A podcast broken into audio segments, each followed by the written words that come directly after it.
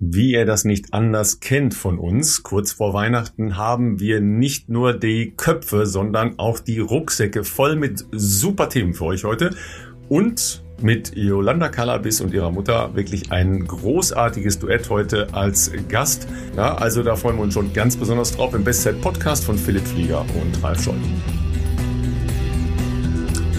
So, mein Lieber, viele Fragen. Ja, wir haben schon viel diskutiert eben und Philipp war total aufgeregt und ich habe auf alle seine Fragen, die er sich nicht selbst beantworten kann, eine Antwort und er freut sich schon ganz doll auf diese Antwort, ja, ähm, und vielleicht hilft diese Antwort euch auf, den auch den ein oder anderen wird diese Antwort nicht überraschen, aber Philipp ist sehr gespannt. Wie geht's dir? Alles gut, Vater? Ralf, ich, ich bin in der Tat gespannt. Leute, ihr müsst euch das so vorstellen, bevor wir jetzt hier auf den Aufnahmeknopf drücken. Ähm, ja, sprechen wir meistens schon eine, eine, eine, gewisse Zeit, manchmal länger, manchmal kürzer und äh, gehen natürlich so ein bisschen die Themen durch, die wir in unserer Sendung besprechen wollen. Und manchmal denke ich mir, hätten wir da schon direkt am besten auf Aufnahme drücken sollen, weil es natürlich... Dann wärst du äh, längst im Knast und ich auch. das kann auch sein, ja. Manche Themen ist auch besser, dass wir die raushalten, weil da nicht alles ganz äh, spruchreif ist, wo wir noch nicht die Belege für haben sozusagen, für gewisse ähm, auch Spekulationen, wo wir uns Dinge zusammenreimen. Aber grundsätzlich ist das oft auch sehr... Aber real und entertaining. Waren wir, waren wir vorne oder waren wir vorne? In äh, welcher Hinsicht? In, in vielerlei Hinsicht sehe ich uns Gesa ganz vorne, Krause. Ja, stimmt. Das mit Gesa ist auch äh, jetzt ja ganz offiziell. Wir hatten witzigerweise wirklich letzte Woche darüber gesprochen, wo wir dachten, ähm, aus verschiedenen Gründen wäre das vielleicht ein ähm, ja, ein, eine, eine, eine Möglichkeit, dass das äh, jetzt für sie auch gut passen könnte. Und äh, dann hat sie es natürlich letzte Woche offiziell gemacht. Wir äh, gratulieren ganz herzlich äh, aus der Ferne schon mal, äh, jetzt erstmal zur Schwangerschaft und äh, hoffen, dass das soweit auch alles ähm, komplikationsfrei läuft. Ich glaube, sie hat sich jetzt auch ähm, wie sagt man das jetzt, ähm, diese, diese sportliche Auszeit, ähm, was heißt verdient? Also man muss sich gar nichts mal verdienen. Jeder kann zu jeder Zeit natürlich entscheiden, ob er äh, Vater, Mutter, wie auch immer werden möchte. Aber man muss auch mal ganz ehrlich sagen, Gesa, was die die letzten Jahre abgerissen hat auf äh, leistungssportlichem Höchstniveau und das wirklich seit sehr, sehr, sehr, sehr jungen Jahren, das vergessen ja leider viele, äh, weil man das ja dann manchmal fast schon auch selbstverständlich ansieht, was sie da Jahr für Jahr abreißt. Ähm, Gesa ist ja schon seit der ich würde es mal fast sagen, U18 ungefähr, ist die ja wirklich auf äh, absolutem Top-Niveau bei internationalen Großereignissen dabei, im U-Bereich, aber dann natürlich jetzt auch schon seit Jahren im, im Profibereich. Und ähm, ich glaube, ähm, dass das für sie jetzt ein guter Zeitpunkt ist, ähm, das anzugehen. Also ganz offensichtlich, sonst hätte sie es wahrscheinlich auch nicht gemacht. Aber äh, wir wünschen auf jeden Fall aus der Ferne alles äh, Gute dafür und ähm, freuen uns für sie auch. Also zum einen habe ich natürlich am äh, vergangenen, wann war das? Äh, Freitagabend genau persönlich mit dir sprechen können, weil ich ja in cool. Trier war bei der also Verleihung okay. Läufer ja. äh, und Läuferin des Jahres ähm, und habe ihr natürlich schon äh, auch in Personamen von uns äh, gratuliert und schöne Grüße von dir bestellt. Ja, ich hoffe, das war in deinem Sinne. Absolut ja. geschrieben habe ich auf Instagram schon, aber so ja, ist noch besser, genau. so ist persönlicher. Und ähm, also ich, ich war erstmal total äh, happy, dass sie total glücklich damit ist. Und ähm, du sagst sportliche Auszeit, ganz so ist es nicht. Ja, weil sie macht logischerweise jetzt erstmal noch. noch weiter Sport. Ja, ja, ja, das ist ja auch nichts Ungewöhnliches, weil nochmal, das ist ja keine Krankheit, sondern äh, wenn es einem gut geht, äh, kann man ja Fall. da das wunderbar ähm, weitermachen. Ist sicher Absolut. auch nicht ganz einfach, wenn du auf so einem Top, Top Hochleistungsniveau kommst, aber jetzt trotzdem ein, ein gewisses Trainingspensum halten musst auch, weil sonst hast du auch Probleme mit dem Kreislauf, Herz und so weiter. Ja. Aber sie hat auch noch ein sportliches Ziel dieses Jahr, nämlich bei ihrem Verein in Trier Silvesterlauf.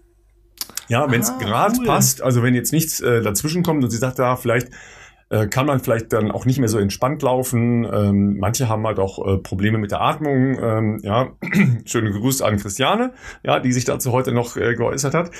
Ja, ähm, aber das hat sie fest vor, also wer da Bock drauf hat. Und ich überlege auch noch, ob ich da mal hinfahre. Ich bin da nämlich auch noch nie gewesen beim Silvesterlauf in Trier. Sehr, sehr coole ähm, Veranstaltung. Ist ja letztes Jahr, ja, letztes Jahr ja ausgefallen leider. Ähm, da hatten wir dann das Glück, dass Konstanze Klosterhalfen hier in, äh, in Köln gelaufen ist, beim, beim TUS Köln Rechtsrheinisch, was auch schön war. Aber vielleicht äh, fahre ich da mal bei gutem Wetter rüber. Das ist ja jetzt nicht so ganz weit von Köln und ähm, ich habe dem, dem Berthold Mertes, der das da ja veranstaltet, schon angedroht. Wenn ich komme, dann laufe ich auch mit. Ne? Aber ich war heute das erste Mal wieder draußen laufen. Und die ähm, Wade hält? Ja, geht so, sagen wir mal. Aha, okay, also, okay. Ich, also ich, ich, bin gelaufen, aber es, du weißt ja, wie das ist, wenn man mal so eine Muskelgeschichte hatte, ja. man spürt dann da so rein, ne? Und die, Man die läuft Schmerzerinnerung ist wirklich eine ganz fiese Geschichte. Absolut. Man hört natürlich rein und jedes ähm, noch so kleine Kribbeln, was sich nicht normal anfühlt, sorgt natürlich dafür, dass es einen nicht Ja. gerade entspannter macht, weil man möchte es ja auch da nicht so weit treiben, dass es einem wieder da komplett reinschießt. Ähm, aber Trier kann ich jedem empfehlen. Ich bin durchaus schon einige Male in Trier zum Silvesterlauf gewesen. Es ist ein super schöner Jahresabschluss. Die Stimmung an der Strecke ist spektakulär. Ihr müsst euch das so vorstellen, äh, für diejenigen, die noch nicht dort waren. Das ist eine relativ kleine, kompakte Altstadtrunde. Ähm, ich glaube, es ist ziemlich, ist es ein Kilometer oder 800 Meter? Ich glaube, es ist ein Ja, Kilometer. irgendwie- irgendwas um, hat äh, Bertolt mir auch gesagt, ja, so um die Ich dachte auch, das wäre eine 5 oder 6 Kilometer Runde, aber Nee, es nee. ist eine kleine Runde und du kommst halt permanent an den Leuten vorbei. Dadurch Hexenkessel und äh, Konfetti und alles. Also die, da- die machen da richtig, richtig Alarm. Also das ist, äh, ist ein absolutes Happening und macht, macht richtig Bock. Also äh, es gibt, glaube ich, einen 5 Kilometer Lauf, glaube ich, Jedermannlauf sozusagen. das wäre meiner dann. Ja, genau, der, der, das Lauf, die, die haben dann den Lauf der Asse, der für Damen und für die Herren. Ich glaube, äh, bei den Damen ist das auch fünf Kilometer, bei uns war es immer acht. Ähm, aber auf jeden Fall alles sehr, sehr äh, schaffbare äh, Strecken und Distanzen und da steht eigentlich auch der Spaß im Vordergrund und die Stimmung ist wirklich sensationell. Also falls es da überhaupt noch, ich weiß gar nicht, ob das schon ausverkauft ist, also bei dir mache ich mir keine Gedanken, Ralf, du wirst da noch an der Startnummer kommen, aber ähm, falls ihr noch keine Silvesterlaufpläne habt, Trier ist richtig, richtig cool. Ähm, ja, direkt an der Porta Nigra und ähm, macht auf jeden Fall Bock. Kann man das Jahr sehr schön ausklingen lassen. Ja, tatsächlich habe ich da ja auch ähm, einen Impulsvortrag gehalten ähm, zur äh, medialen Präsenz oder sagen wir mal zur Steigerung medialer Präsenz für äh, die German Road Races, die da ihre Vereinigungs ähm, Zusammenkunft hatten und äh, da sehr intensiv an sehr verschiedenen Themen diskutiert haben. Das war sehr, sehr spannend. Ähm, und deshalb auch nochmal, äh, es muss nicht Trier sein, geht zu euren äh, regionalen Silvesterläufen hin, ja, weil da waren schon eine Menge Leute, die wirklich richtig Sorgen hatten um, Okay, um die Zukunft ihrer, ihrer Läufe. Ja, da waren halt auch die großen Marathons, ja, also äh, von München, äh, solchen schönen Gruß bestellen, über, äh, über Köln und äh, Berlin und Hamburg und so weiter. Äh, Frankfurt war leider nicht da. Ähm, dabei hatte ich äh, so einen schönen Vortrag, der hatte als, als Kernthese, Achtung, Elliot kommt nach Frankfurt. Jetzt What? müsstet, ihr Philipp, jetzt müsstet ihr Philipp Flieger sehen. Ja? Elliot kommt 2023 nach Frankfurt. Zum äh, Autogramme unterschreiben oder? Du, du denkst immer so negativ. Also ich, ich will jetzt, äh, Jo, Grüße gehen raus, ähm, wir kennen uns auch schon lange, Jo wohnt äh, oder kommt aus Regensburg, äh, ist aber schon seit ge- gefühlten Ewigkeiten, ich weiß gar nicht, wie lange der, der, der Macher und äh, ich weiß gar nicht, ob er Race Director ist oder ob er Ja, quasi der. Geschäftsführer ist vom Frankfurt Marathon. Ja. Ich weiß jetzt nicht, also budgetär, ob das so äh, stemmbar ist, sage ich jetzt mal. Ähm, es sei denn, sie haben einen neuen großen Sponsor an Land gezogen, der mal eine Million auf den Tisch legt oder so, damit Elliot äh, in den Flieger steigt, um nach Frankfurt zu kommen. Aber ich glaube, ansonsten wird es eher schwierig wahrscheinlich. Siehst du, das habe ich äh, mit äh, einem anderen Referenten halt auch besprochen. Ja? Wenn man das so diskutiert, dann braucht es ungefähr zwei Stunden, je, ein bisschen auf die Tageszeit abhängig, bis diese Meldung komplett rund um die Welt ist über Social Media. So, so kurze Zeit würde das brauchen. Ja, das stimmt. Du hast aber nicht richtig zugehört. Er kommt nach Frankfurt 2023 Ich habe gesagt, er kommt nach Frankfurt 2023. Deine Assoziation war sofort, zum er läuft natürlich. dort Marathon. Das habe ich nie gesagt. Ah, Den Ironman traue ich mir so nicht zu, aber ähm, Verstehst du, so funktioniert das, ja? So funktioniert Ja. das. So, so funktioniert aber Kommunikation insgesamt, ja. Das, stimmt. heißt, ich brauche eine, eine Key-Headline, ja, die in mir Assoziationen weckt. mhm. Ja, und wenn ich euch allen, ja, zu Hause sage, Elliot kommt nach Frankfurt, dann fangt ihr schon gleich an zu gucken, welcher, welches Datum das ist. in der Laufbubble, Ja. genau. Genau, ja. Ich weiß nicht, zu welchem Datum er nach Frankfurt kommt, aber er kommt bestimmt nach Frankfurt. Und ich bin auch ganz sicher, dass er, also ich bin, da bin ich relativ sicher, dass er laufen muss, weil sonst schaffst du es nie in Frankfurt von Gate A nach Gate B. das stimmt natürlich auch, ja. Tatsächlich gibt es einen sehr, sehr, sehr guten Flug von Nairobi nach Frankfurt, den ich auch schon des? Häufigeren äh, bestiegen habe. Siehst Also, du? ähm, genau, Ja, vielleicht das sich auch war, nur sehr das, war kurz in die, Frankfurt das war auf. dann die Conclusio meines Vortrags, ja, äh, dass er ganz sicher laufen muss, weil er sonst niemals seinen Flieger kriegt. Das also, stimmt. Aber daran habe ich halt ähm, versucht klar zu machen, wie Kommunikation funktioniert, ja, wie catchy äh, bestimmte Aussagen sein können oder müssen, wie auch immer, um überhaupt noch durchzudringen und wie man damit umgehen kann im Sinne seiner eigenen Veranstaltung. Ja. Das heißt, das war ähm, wenn du sagst Vereinigung German Road Races, ich bin vor vielen Jahren auch mal äh, eingeladen gewesen für eine Podiumsdiskussion mit Hajo Seppel damals. Ja. Ähm, das liegt mhm. aber jetzt auch schon bestimmt puh, sechs, sieben Jahre zurück wahrscheinlich.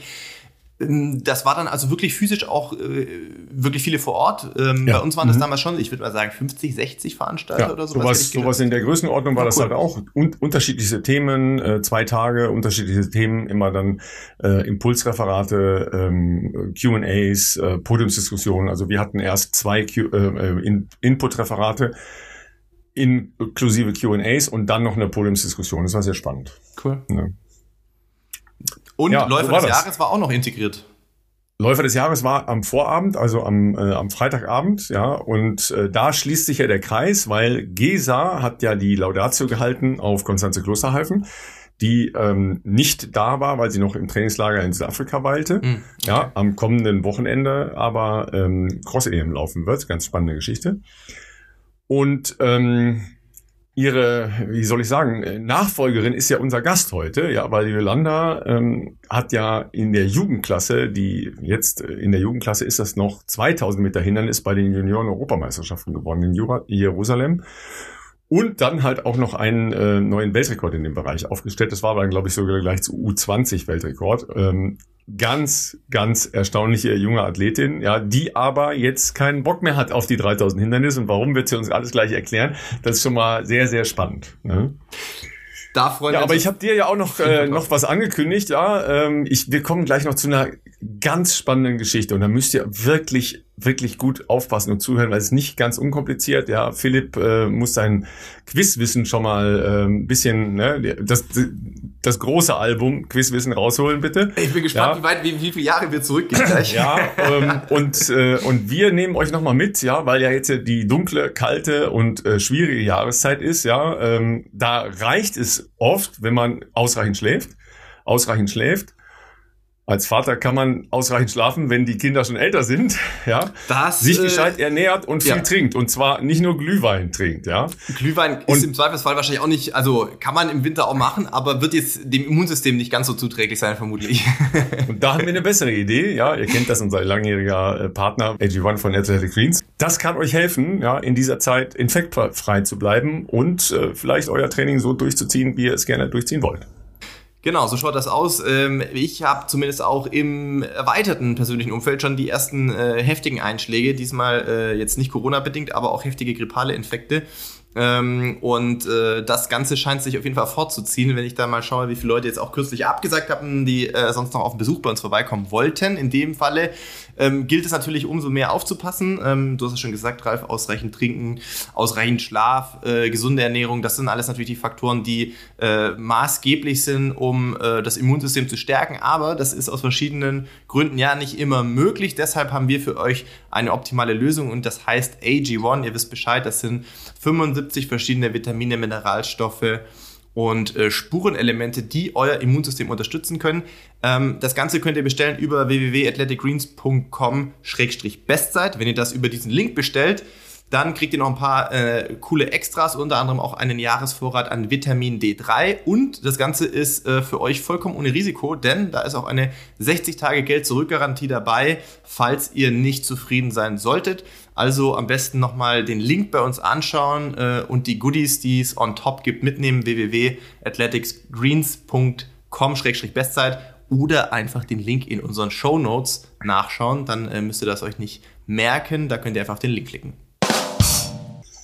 Genau, und dann äh, schauen wir nochmal zurück, weil ähm, das vergangene Wochenende hat mit der Geschichte, die ich euch gerne nahebringen will, zu tun. Ähm, und zwar der Valencia-Marathon. Ja, ähm, da sagen wir erstmal, ja, herzlichen Glückwunsch an Thea Heim, ja, oh, ja, die ja hier bei uns war. Die ist nämlich jetzt dann ohne großes öffentliches Aufsehen nochmal rasch nach Valencia äh, reingeschneist und ist da persönliche Bestleistung gelaufen, äh, eine 2,33, also super, wirklich, ja. Ähm, ganz toll. Beste Deutsche halt auch gleichzeitig. Es waren sowieso relativ wenig ähm, Deutsche aus dem äh, oberen Regal dort. Ja, war schon erstaunlich, weil insgesamt war das Niveau absurd hoch. Ja, ja sowohl in der Spitze als auch in der Breite. Ja, und ähm, sagen wir mal so, da waren zwei oben, die wir beide nicht auf dem Schirm hatten. Bei den Männern äh, gewinnt ein Debütant in einer völlig absurden Zeit, 201, brutalst, brutalst, ja. Und wir fühlen uns auch nicht nur so, dass wir jubeln könnten darüber, weil ein Blick auf sein Umfeld, oh, ja, ja, ihr wisst das, ja, also es ist ein bisschen annoying halt auch, ja. Man will ja nicht alles schwarz reden, aber ihr habt ja alle, die regelmäßig hier dabei sind, auch äh, die letzten Wochen und Monate hatten wir doch die ein oder andere ähm, Folge, wo wir halt mal einen gewissen Schwerpunkt auch auf unerfreuliche Nachrichten äh, aus Kenia legen mussten, aus unserer Verantwortung raus, sage ich jetzt mal. Also äh, wir feiern tatsächlich natürlich immer äh, tolle Leistungen und so weiter. Das gehört auch zum Sport dazu. Ähm, leider muss man dann aber auch der Vollständigkeit halber natürlich ähm, ein bisschen äh, den Finger in die Wunde legen, wenn das der Fall ist. Und Kenia hat halt nun mal äh, die letzten Jahre, aber vor allem auch in diesem Jahr echt doch ein inzwischen grassierendes Dopingproblem. Äh, so gravierend, dass ja der äh, internationale Weltverband sich tatsächlich überlegt, Kenia zu sperren, als Nation zu sperren. Also ihr müsst euch vorstellen, vielleicht in naher Zukunft, wer weiß, oder im Hinblick auf die Olympischen Spiele 2024 in Paris ohne Kenia, kann man sich eigentlich nicht vorstellen. Aber äh, um der ganzen äh, Situation Herr zu werden, wird das äh, aktuell immer noch geprüft in einem Gremium. Äh, soweit ich weiß, ist da noch keine Entscheidung getroffen worden. Aber ähm, da ist auf jeden Fall, ähm, ja, ähm, da brennt die Hütte auf jeden Fall. Und dementsprechend, ähm, weiß ich nicht, ich kann, kann ich jetzt diese wirklich beeindruckenden Ergebnisse vom vergangenen Wochenende aus Valencia nur bedingt ähm, sorgenfrei abfeiern, sagen wir es mal so. Ich meine, wenn ein Debütant, der, äh, ja, dem man jetzt wahrscheinlich nicht unbedingt zutrauen konnte, so ein Debüt hinzulegen, nämlich die drittschnellste jemals gelaufene Zeit nach Eliud Kipchoge und Kenenisa Bekele mit 2.01.53, ja, hat man irgendwie dann doch ein bisschen, weiß ich nicht, komisches Gefühl in der Magengegend, würde ich jetzt mal sagen. Ähm, du hattest schon gesagt, es ist auch so, dass sein Umfeld ähm, nicht ganz so gut beleumundet ist, würde ich jetzt mal sagen. Ähm, mein Tipp wäre natürlich gewesen, das rosa Management-Umfeld, das hast du gesagt, ist es nicht. Ralf, weißt du denn, wer, wer, äh, wo er dazu ja. gehört? Ja, ja, weil also es ist ja leider so, ähm, da, da bin ich halt äh, spätestens seit Ben Johnson 1988 auch äh, mal komplett äh, desillusioniert. Man schaut halt sofort auf das Umfeld, ja. Äh, man schaut halt, ist, äh, ist eine eine genau ist eine entsprechende Leistungssteigerung äh, nachvollziehbar oder nicht, ja. Und da muss ich dann schon sagen, ähm, da gehen ein paar Alarmglocken an. Ähm, du hast es erstens gesagt, kommt halt aus dem äh, Nowhere, äh, ist 23 Jahre alt und hat einen äh, belgischen äh, Athletenmanager. Mhm. Mhm. Unter der äh, unter der äh, Gruppe von Athletinnen und Athleten von äh, diesem belgischen Athletenmanager sind alleine fünf positive Dopingfälle. Schwierig, okay. Unter anderem, unter anderem äh, Ruth äh, Shebet, ja, also eine der besten Marathonläuferinnen ähm, aller Zeiten. Das und da, da äh, ist dann wirklich, da denkst du dann, ey Leute, es wird auch wirklich mal Zeit, dass diesen Menschen das Handwerk gelegt wird. Wie kann es sein, dass Jahr für Jahr so jemand noch in der Szene arbeitet? Ja, in der Szene, dass sie eine Lizenz kriegen. Das ja. ist äh, für mich total unverständlich, muss ich echt sagen. Ja. Aber ist, ist leider so und äh, dann ähm, dann wird halt auch der Blick auf sowas, ja. Also man möchte ja gerne mal, mal so unverstellt eigentlich irgendwie mitjubeln oder sowas, ja. Aber das geht halt leider nicht, ja, weil, weil das ist halt ähm, so ein Umfeld in so einer Zeit. Ähm, Nochmal, Eliud Kipchoge kommt halt aus einer Weltklasse-Bahnkarriere. Über Jahre ist das entwickelt worden, ja. Und der hat halt auch nicht mit 201 angefangen, sondern irgendwo angefangen. Der ist dann relativ schnell da halt auch gewesen, aber der war ein absoluter Weltklasse-Spitzenläufer im Bereich 5 und 10.000 Meter. Das ist dieser junge Mann nicht. Ja, der kommt einfach mal daher und läuft im Debüt eine 201. Das ist schon crazy. Also da tut es einem schon ein bisschen weh. Ja, das, ja. das ist schon, ähm, ja, also ich glaube auch, wenn ich das richtig gesehen habe, es war auf jeden Fall ein Negativ-Split auch noch. Ich glaube, ja. äh, eben sehr nah an den 60-0, also Halbmarathon 60-0, zweite Hälfte. Auch da denke ich mir, mh, hm, äh, wenn man jetzt äh, Elliot anschaut, beispielsweise, klar, gut, er ist jetzt sicherlich auch volles Risiko in Berlin gegangen, ist auch unter 60 angelaufen, aber da sieht man auch, also am Ende des Tages ist bei Elliot zumindest noch ein gewisses Mensch, Menschsein ist noch erkennbar, auch wenn er manchmal wie eine Maschine wirkt, aber er ist auf jeden Fall die zweite Hälfte vergleichsweise doch deutlich langsamer gelaufen als sein Angangstempo. Ähm, und ähm, ich sag mal so, wenn er eine 60-0, ich weiß gar nicht, 60-10 oder was das war, 60 20, ja. zweite Hälfte rennst, das ist halt schon auch krass. Ich glaube, zwischen 30 und 40 äh, ist er irgendwie 28,04 oder so, habe ich irgendwo so einen Split gesehen gelaufen. Also auch das muss man sich mal auf der Zunge zergehen lassen. Das geht ja manchmal unter diese, diese, diese Splits sozusagen äh, ja, abschnittsweise. Ja. Ähm, da siehst du dann vielleicht noch zweite Hälfte, die sieht krass aus, aber überlegt euch mal eine 28 tief, einfach von Kilometer 30 auf 40 ja, ähm, ist, ist halt schon, ist schon heftig. Und ähm, naja, die Damensiegerin ähm, hat jetzt auch nicht gerade äh, gekleckert sozusagen, sondern ihr geklotzt äh, 2,14,58 ist auf jeden Fall auch eine Zeit, das muss ich kurz überlegen, ist das die drittschnellste jemals gelaufene Zeit einer Frau oder sogar die zweite? Drittschnellste. Bitte? Ich meine Drittschnellste. Drittschnellste, genau, ja. Also ja, auf ja. jeden Fall auch in einer, in, in Sphären unterwegs, die ähm, ja teils nicht ganz so vorstellbar sind. Sagen wir es mal so. So, pass auf. Und jetzt, äh, weil du ja immer sehr tief halt auch in so Ergebnislisten reinschaust, ne, äh, ist dir ja ganz sicher auch eine Australierin aufgefallen, ja. äh, die eine 221 gelaufen ist. Ja, äh, äh, jetzt habe ich den Namen vergessen, aber die ist, glaube ich, 45, oder? Pass auf, Leute, das ist eine crazy Geschichte. Ja, also diese Australierin heißt Shinhead Diva. Aha. Ja, nee, Diver heißt die. Diver, Diva. Ja. Diver. Ja, ja. Shinhead Diver. Die ist eine 221,34 gelaufen. 221,34. Diese junge Dame ist geboren 1977, also 45 Jahre alt. Krass. Sie hat angefangen zu laufen, ähm, nachdem sie ihre beiden Kinder schon bekommen hat. Da war sie 32 hat sie erst angefangen, überhaupt zu laufen. Okay. Also und auch erst so zum, zum Spaß in der Laufgruppe. Ja. Sie hat allerdings, äh, sagen wir mal, gewisse ähm, gewisse Connections, die ähm, die sie ähm, dann sehr schnell vorangebracht haben. Ihr Trainer nämlich, ja, ist ein gewisser Nick Bideau. Kenne ich, Melbourne Track Club. Melbourne Track Club. Ja, nicht so schlecht. Der Junge kennt sich doch ein ganz klein bisschen aus. ja, wir waren aus, schon zusammen ja? beim, äh, bei diesen irischen Meetings früher in äh, Dublin genau, und in Cork. Genau. Ja, weil Shinhead, ja, Shinhead Diver, ist eigentlich Irin. Ah. Aber die Iren haben, als sie sich das erste Mal für die ähm, Weltmeisterschaften und auch für die Olympischen Spiele ähm, qualifiziert hatte, das war vor 2016, also vor den Spielen, wo du halt auch äh, sein durftest. Ja haben die halt ihre Qualifikationskriterien verändert und dann hat sie gesagt, ja okay, dann wollt ihr mich nicht, dann starte ich halt für Australien. Ach krass. Und die lebt halt in Melbourne und ähm, startet jetzt für Australien. Ja. Ähm, die hatte vorher eine Bestzeit von 2,24. Jetzt äh, ist natürlich 2,21 trotzdem eine Weltklassezeit. Mit 45 ist das schon auch Wahnsinn. Bemerkenswert, ja. wirklich. Also bemerkenswert, das ist sehr ja, wirklich, wirklich bemerkenswert. Aber klar, sie hat natürlich auch keine, also die ist jetzt nicht 30 Jahre schon gelaufen. Ja. Nee, das stimmt.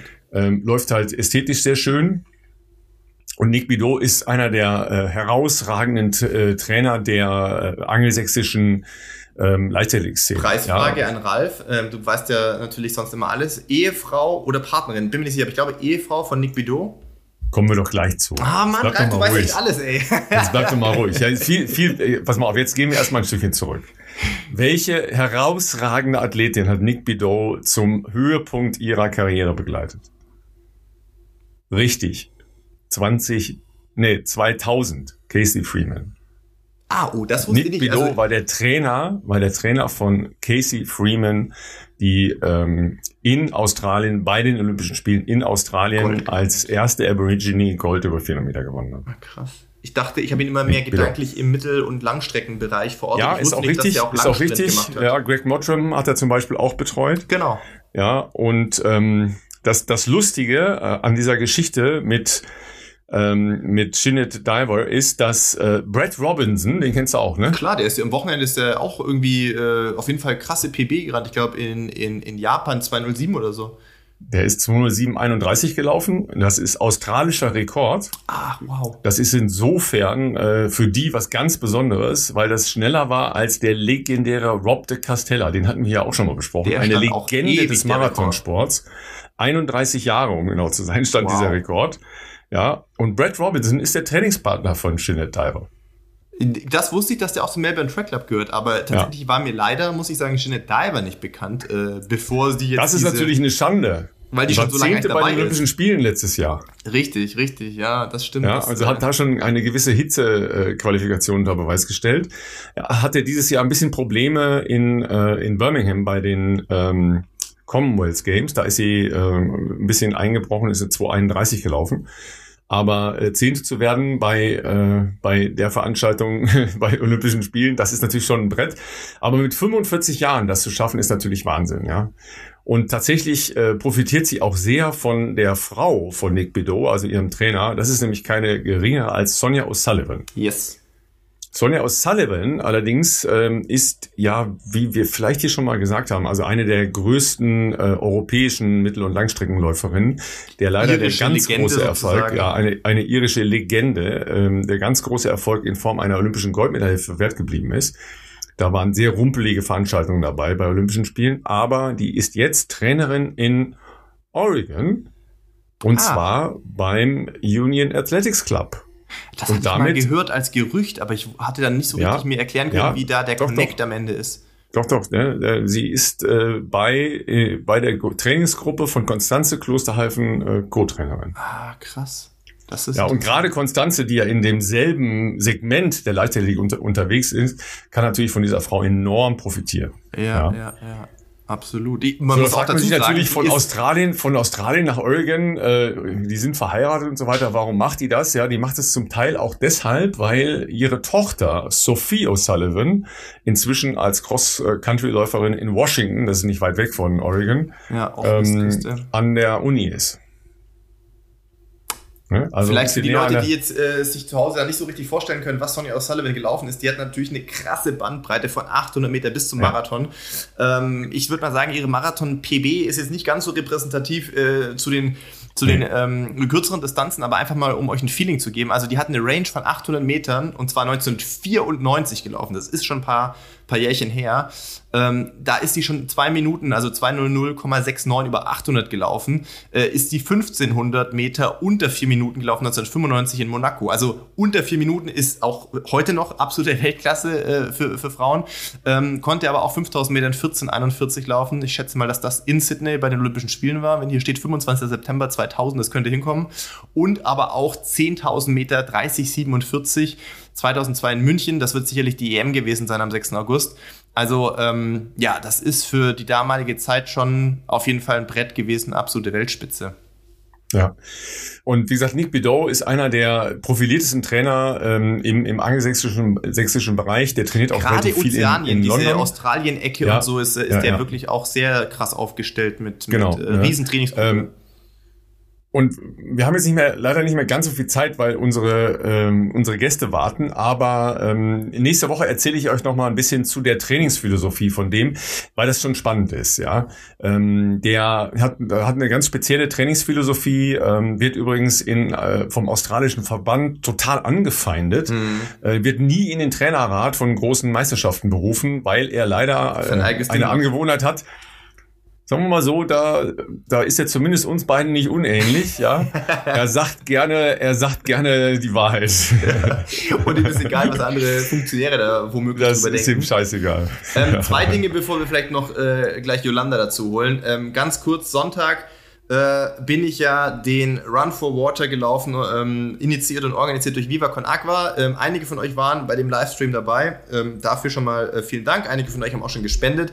Auch das äh, äh weiß ich natürlich sehr zu schätzen. Wir werden den Link nochmal auch in die Shownotes packen. Das heißt, wer von euch was spenden möchte, wer vielleicht den Livestream äh, meines Laufs am vergangenen Sonntag nicht gesehen hat, den gibt es zwar immer noch auf Instagram, ähm, aber der sagt, hey, ich möchte ähm, da auch was für tun für die Wasserversorgung in Uganda. Ähm, wir werden einen Link zum Thema äh, ja, Run for Water auch in die Shownotes packen. Und Ralf, sollen wir das noch äh, auf die Mail von Jonas kurz eingehen, bevor wir ähm, Yolanda hier dazu holen?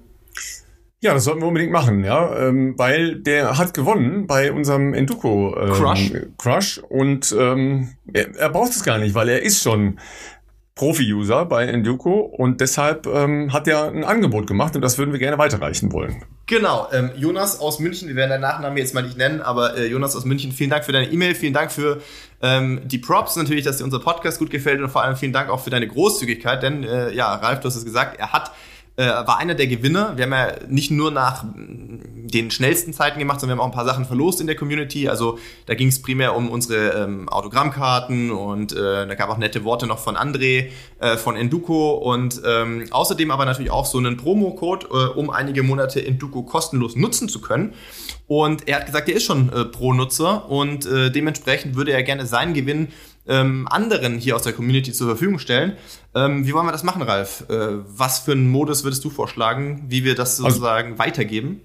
Also ich würde sagen, ähm, ihr macht uns Vorschläge, ja, welchem Dritten. Ah, ja ja, ihr das am liebsten zukommen lassen würdet, ja, weil der vielleicht nicht so viel Geld hat oder äh, mal einen gescheiten Trainer braucht oder ähm, ja, ne, also einen guten Grund, warum ein Dritter, den ihr gerne in der Adventszeit mit sowas beschenken oder beglücken wolltet, das gut gebrauchen Schickt könnt. das dann, dann, am besten an unsere Mailadresse genau. ähm, bestzeit.podcast@googlemail.com und dann sammeln wir das und dann suchen wir da jemanden aus und connecten ihn mit Jonas und dann kann er diesen Promocode weitergeben äh, für die kostenlose Nutzung. Und last but not least, bevor wir jetzt gleich reingehen, er hatte noch eine coole Idee, weil er gesagt hat, nicht jeder hier aus äh, unserer Community ist zwangsläufig in einem Verein organisiert, äh, der jetzt vielleicht an einem Volkslauf teilnimmt. Und äh, er meinte aber, es wäre doch eine coole Idee, wenn wir unsere Community leichter finden können, sozusagen, auch wenn man sich persönlich noch nicht kennt. Und er hatte vorgeschlagen, dass wir doch zukünftig, wer das möchte, bei äh, Volksläufen, Marathons, whatever, ähm, unter einem gemeinsamen ähm, sozusagen Teamnamen starten und hat schon gefragt, wie wir diesen Namen definieren wollen. Und ähm, damit man natürlich auch vielleicht eine Teamwertung zusammen hat. Ich hätte jetzt mal vorgeschlagen, wir nennen uns, wer das machen möchte, Vereinsname angeben für einen Volkslauf, Marathon oder so. Ähm, ich würde sagen, wir nennen es Team Bestzeit Podcast, das ist natürlich logisch, aber geschrieben Team ganz normal, T groß, dann halt Team. Bestzeit alles in Großbuchstaben und dann minus Podcast, also P groß und äh, Podcast ansonsten ganz normal geschrieben. Ich glaube, dann ähm, sollte das doch in Start- und Ergebnislisten hoffentlich auffällig sein und im besten Falle äh, lernen sich ein paar neue Leute kennen, die sich äh, vorher äh, noch nie über den Weg gelaufen sind. Wir klären das nochmal alles, äh, alles ab, ne, mit äh, digitalen Vereinen und so. Wahrscheinlich muss man da einen Kassenwart haben. Wahrscheinlich muss man irgendwas anmelden oder so. Aber ich ja, mal so. Genau. Aber das, das klären wir ab, aber die Idee fanden wir irgendwie ganz sexy. Auf jeden ja. Fall. Auf jeden Fall. So, dann kommen wir jetzt zu einer der spannendsten Nachwuchsläuferinnen, äh, die jetzt ja schon den Titel Nachwuchsläuferin des Jahres äh, gewonnen hat und ihrer Mutter, die gleichzeitig ihre Trainerin ist, denn das ist ein ganz besonderes Projekt und wirklich sauspannend. Yolanda Kalabis und ihre Mutter Nina Rosenplatter.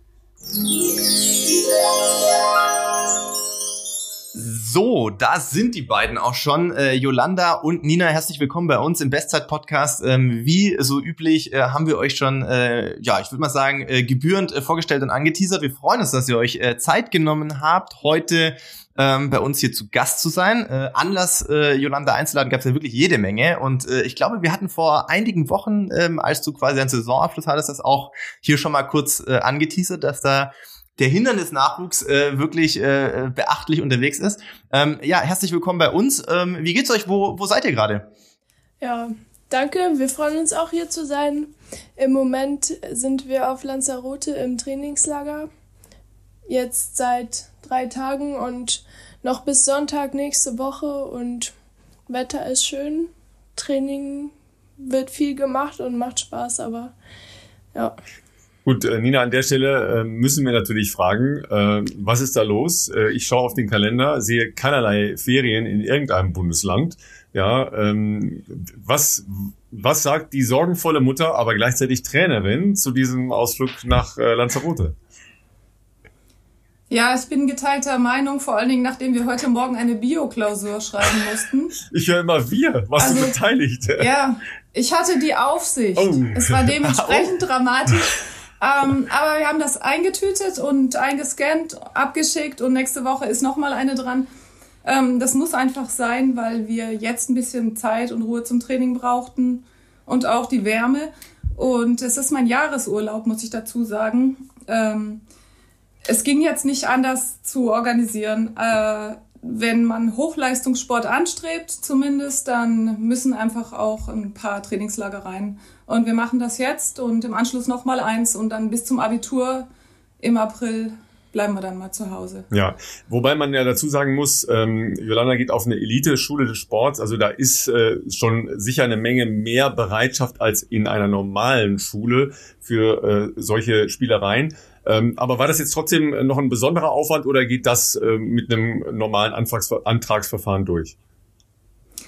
Das geht ganz normal. Und ich muss dazu sagen, ähm, die Freiburger Staudinger Gesamtschule, die machen das schon seit mehr als 20 Jahren, glaube ich. Also früher die Radfahrer und Fußballer, die hatten da schon die Möglichkeit auch wochenlang wegzubleiben und Schule zu haben, ja, nebenbei. Und das war jetzt einfach, wir mussten das beantragen. Wir haben eine Einladung für dieses Trainingslager erstellt, abgeschickt und äh, die haben einen extra Koordinationslehrer, der für die Leistungssportler das regelt. Aber wir werden eben versorgt mit Unterrichtsmaterialien und eben auch mit diesen Klassenarbeiten. Klingt auf jeden Fall mal äh, wesentlich kooperativer, als äh, das bei meiner, bei meiner, bei meinem Gymnasium früher der Fall war in Sindelfing. Aber ähm, äh, Lanzarote, äh, da fallen mir direkt zwei Fragen ein. Also grundsätzlich jetzt keine Insel, die nicht, äh, also die nicht bekannt wäre äh, für, für Trainingslager in, in äh, der dunklen Jahreszeit. Ähm, bei mir war es oft früher der Klassiker ähm, Monte Gordo, also sprich Portugal oder äh, Andalusien. Ähm, wie kommt man nach Lanzarote? Ist glaube bei Triathleten ja auch sehr beliebt. Und ähm, was sind gerade so die Trainingsschwerpunkte? Ich würde es mal schätzen, wenn ihr sagt, ihr seid noch bis nächsten Sonntag da, dann ähm, wahrscheinlich irgendwie längerer Aufbau oder Grundlagenvorbereitung für vielleicht auch eine Hallensaison, könnte ich mir vorstellen. Ja, ähm, ich war jetzt bis vor anderthalb Wochen schon zwei Wochen Skifahren. Also hm. nur Langlaufen in Livigno mit den cool. Freiburger Para Athleten. Und da habe ich wirklich nur Grundlage gemacht und das wollen wir jetzt bisschen in Lauf und bisschen schnellere, schnelleres Tempo umsetzen. Und das ist natürlich schöner hier im Warmen als zu Hause, wenn es kalt und dunkel ist. Und nach Montegordo gehe ich auch noch. Dann ähm, im Januar Anfang, wahrscheinlich? Anfang Januar bin ich noch mal ein paar Tage dort und mache dann da mal noch Wettkampfgeschwindigkeiten, bevor es dann in die Halle geht. Also ähm, der Club La Santa war ja tatsächlich früher mal auch ähm, mit die Leichtathletikbahn äh, betreut und finanziert vom Deutschen Leichtathletikverband. Das existiert aber, glaube ich, hm. nicht mehr, wenn ich das richtig weiß. Ähm, ich bin das letzte Mal da gewesen, da war das noch nicht renoviert. Also da sah es noch ein bisschen rudimentärer da aus. Ähm, und tatsächlich habe ich da, äh, lieber Philipp, ja meine erste olympische Distanz gemacht was nicht so spaßig ist, weil wenn man losfährt ah. dort, dann geht's immer erstmal einen Berg hoch. Ja, äh, und es war brutal windig, ja, brutal windig, ja. Aber äh, das härtet dann ja auch ab. Äh, also sagen wir mal so, ich würde jetzt nicht sagen, es ist der Traum für äh, für Laufen, ja, weil was was läuft man? Man läuft halt um die Lagune. Es ist doch eher ein bisschen karg und ähm, ja, steinig, ne? Ähm, man, man hat einen schön, sehr sehr schönen Blick auf einen äh, der weltbesten äh, Surfspots, der direkt am Club La Santa ist. Aber ähm, wenn ich da so sehe, wie man Runden laufen kann, ähm, also Nina, das, das ist jetzt, das war, ist jetzt nicht äh, der, der Traum, den man seinen Athletinnen und Athleten äh, bieten kann, aber es härtet vom Kopf her ab, oder? Ja, ja, also ich muss sagen, mit 30 bis 40 Kilometern die Woche lässt sich schon aushalten. Also ich laufe ja nicht jeden Tag an die gleichen Runden. Also ein bisschen Abwechslung kann man schon mal machen. Heute früh bin ich bisschen ins Hinterland. Das war dann auch ganz schön hart, weil Berghoch und Gegenwind ist nicht so easy. Aber ähm, so das Gelände hier, wo ich hauptsächlich bin auf der Bahn und in den 350 Meter Pools und auf den Athletikanlagen so überall stehen Hürdenwägen rum und man kann überall Klimmzüge machen und Gewichte holen und so. Das, Krass. das ist schon echt ein Traum. Also wir machen hauptsächlich motorische Sachen diese Woche, gepaart mit ein paar lockeren Dauerläufen und Grundlagenausdauer im Wasser, weil sie so Muskelkater hat und auch weil wir das sowieso immer dabei haben. Das reicht für uns hier. Und es gibt auch übrigens einen flachen Sandweg am Ufer entlang, den könnte ich dann bei Gelegenheit auch mal zeigen. Also für uns ist das in diesen zwei Wochen jetzt die ideale Anlage, weil wir auch ein bisschen Erholung brauchen nach dem Winter, den sie jetzt da oben hatte und auch, hm. weil wir die Muskulatur jetzt mal umbauen müssen, erstmal wieder. Und das ja. geht mit Wärme einfach viel besser. Total spannend, äh, was du gerade schon äh, angeschnitten hast. Ähm, wenn es jetzt nicht so sehr an eure Trainingsgeheimnisse geht, wie sieht denn die Trainingswoche oder wie sieht denn so ein Trainingstag aus? Einfach damit die Leute, die jetzt hier zuhören, sich ein bisschen vorstellen können.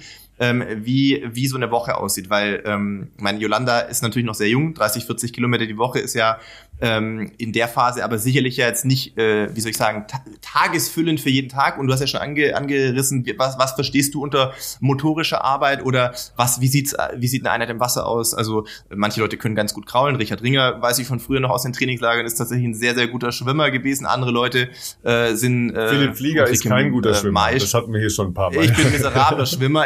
Bei mir war eher immer Aquajoggen, aber auch nur in Begleitung von anderen Leuten. Habe ich vielleicht mal 90 Minuten geschafft. Aber das war schon das höchste der Gefühle. ja. Aber ich, Ulrike Maisch hat ja früher drei Stunden teilweise Aquajogging-Sessions gemacht, Jan Fitschen teilweise auch. Also das ist ja schon sehr unterschiedlich. Deswegen, ähm, was kann man sich da so, oder wie grob, was macht's ihr so? Also wie sieht das so aus? Gestern haben wir mal mit Tennis angefangen. Ja, soll ich mal sagen, was wir gestern gemacht haben? Ja. Klingt sehr vielseitig, ja voll cool.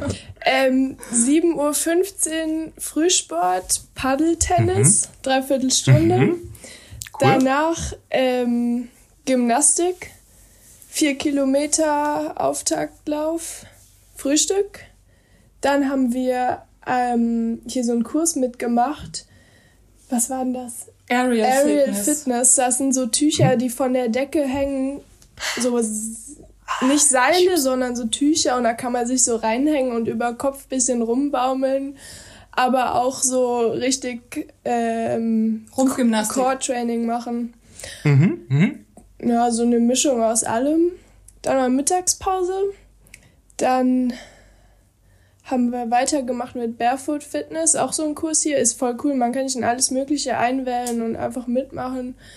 Cool. Das war auch eine Stunde, so Dehnen, Athletik, Fußstabi. Danach auf die Bahn und da haben wir dann 40 Minuten Lauf-ABC gemacht. Aber ich hatte sehr sehr schlimmen Oberschenkelmuskelkater, deswegen nur Vom so. hügeligen Laufen oder von äh, ich von der ersten Trainingseinheit in Freiburg nach dem ja. Skilager, denke ich. Das okay. ist wirklich noch geblieben, ja. Ich glaube, mhm. nach zweieinhalb Wochen Skilanglauf, wenn man eigentlich viel statische Arbeit macht, ähm, mhm. da ist dann dieses Zackige und das Ex äh, Exzentrische gar nicht mehr da.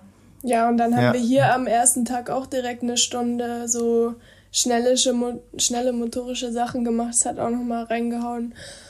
Trotzdem bisschen Technik gemacht und dann wollten wir eigentlich Spikes anziehen, aber haben gesagt, ist noch zu früh mit dem Muskelkater. Deswegen habe ich dann 50 Minuten Wasser gemacht.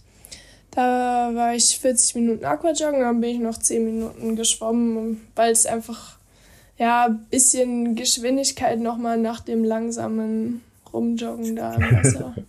Aber die Pools sind beheizt, deswegen lässt sich echt gut aushalten. Und wenn dann noch die Sonne scheint, ist echt schön. Besser als hier, äh, wollte ich gerade sagen, irgendwo im Schwimmbad drinnen auf jeden ja, Fall. So stelle ich es mir zumindest mal vor.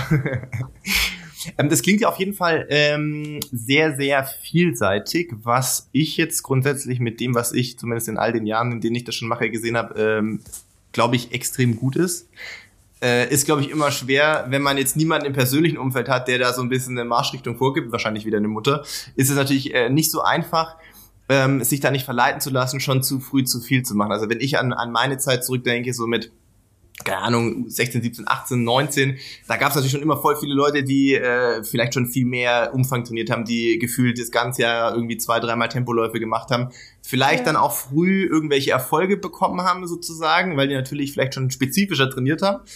Aber äh, tatsächlich muss ich auch sagen, ganz viele von denen hast du schon in der U23 nicht mehr gesehen. Ähm, insofern glaube ich, dass diese diese diese vielseitige Grundausbildung gerade in so einer ähm, in so einer in so einer Saisonvorbereitungsphase wie jetzt, also sprich äh, Oktober, November oder Anfang Dezember, glaube ich, extrem wichtig ist, so eine so eine ähm, Vielseitigkeit auch auszubilden, äh, weil es den Körper einfach ja. robuster macht, glaube ich. Insofern äh, ganz spannend, wie er das jetzt so angeht.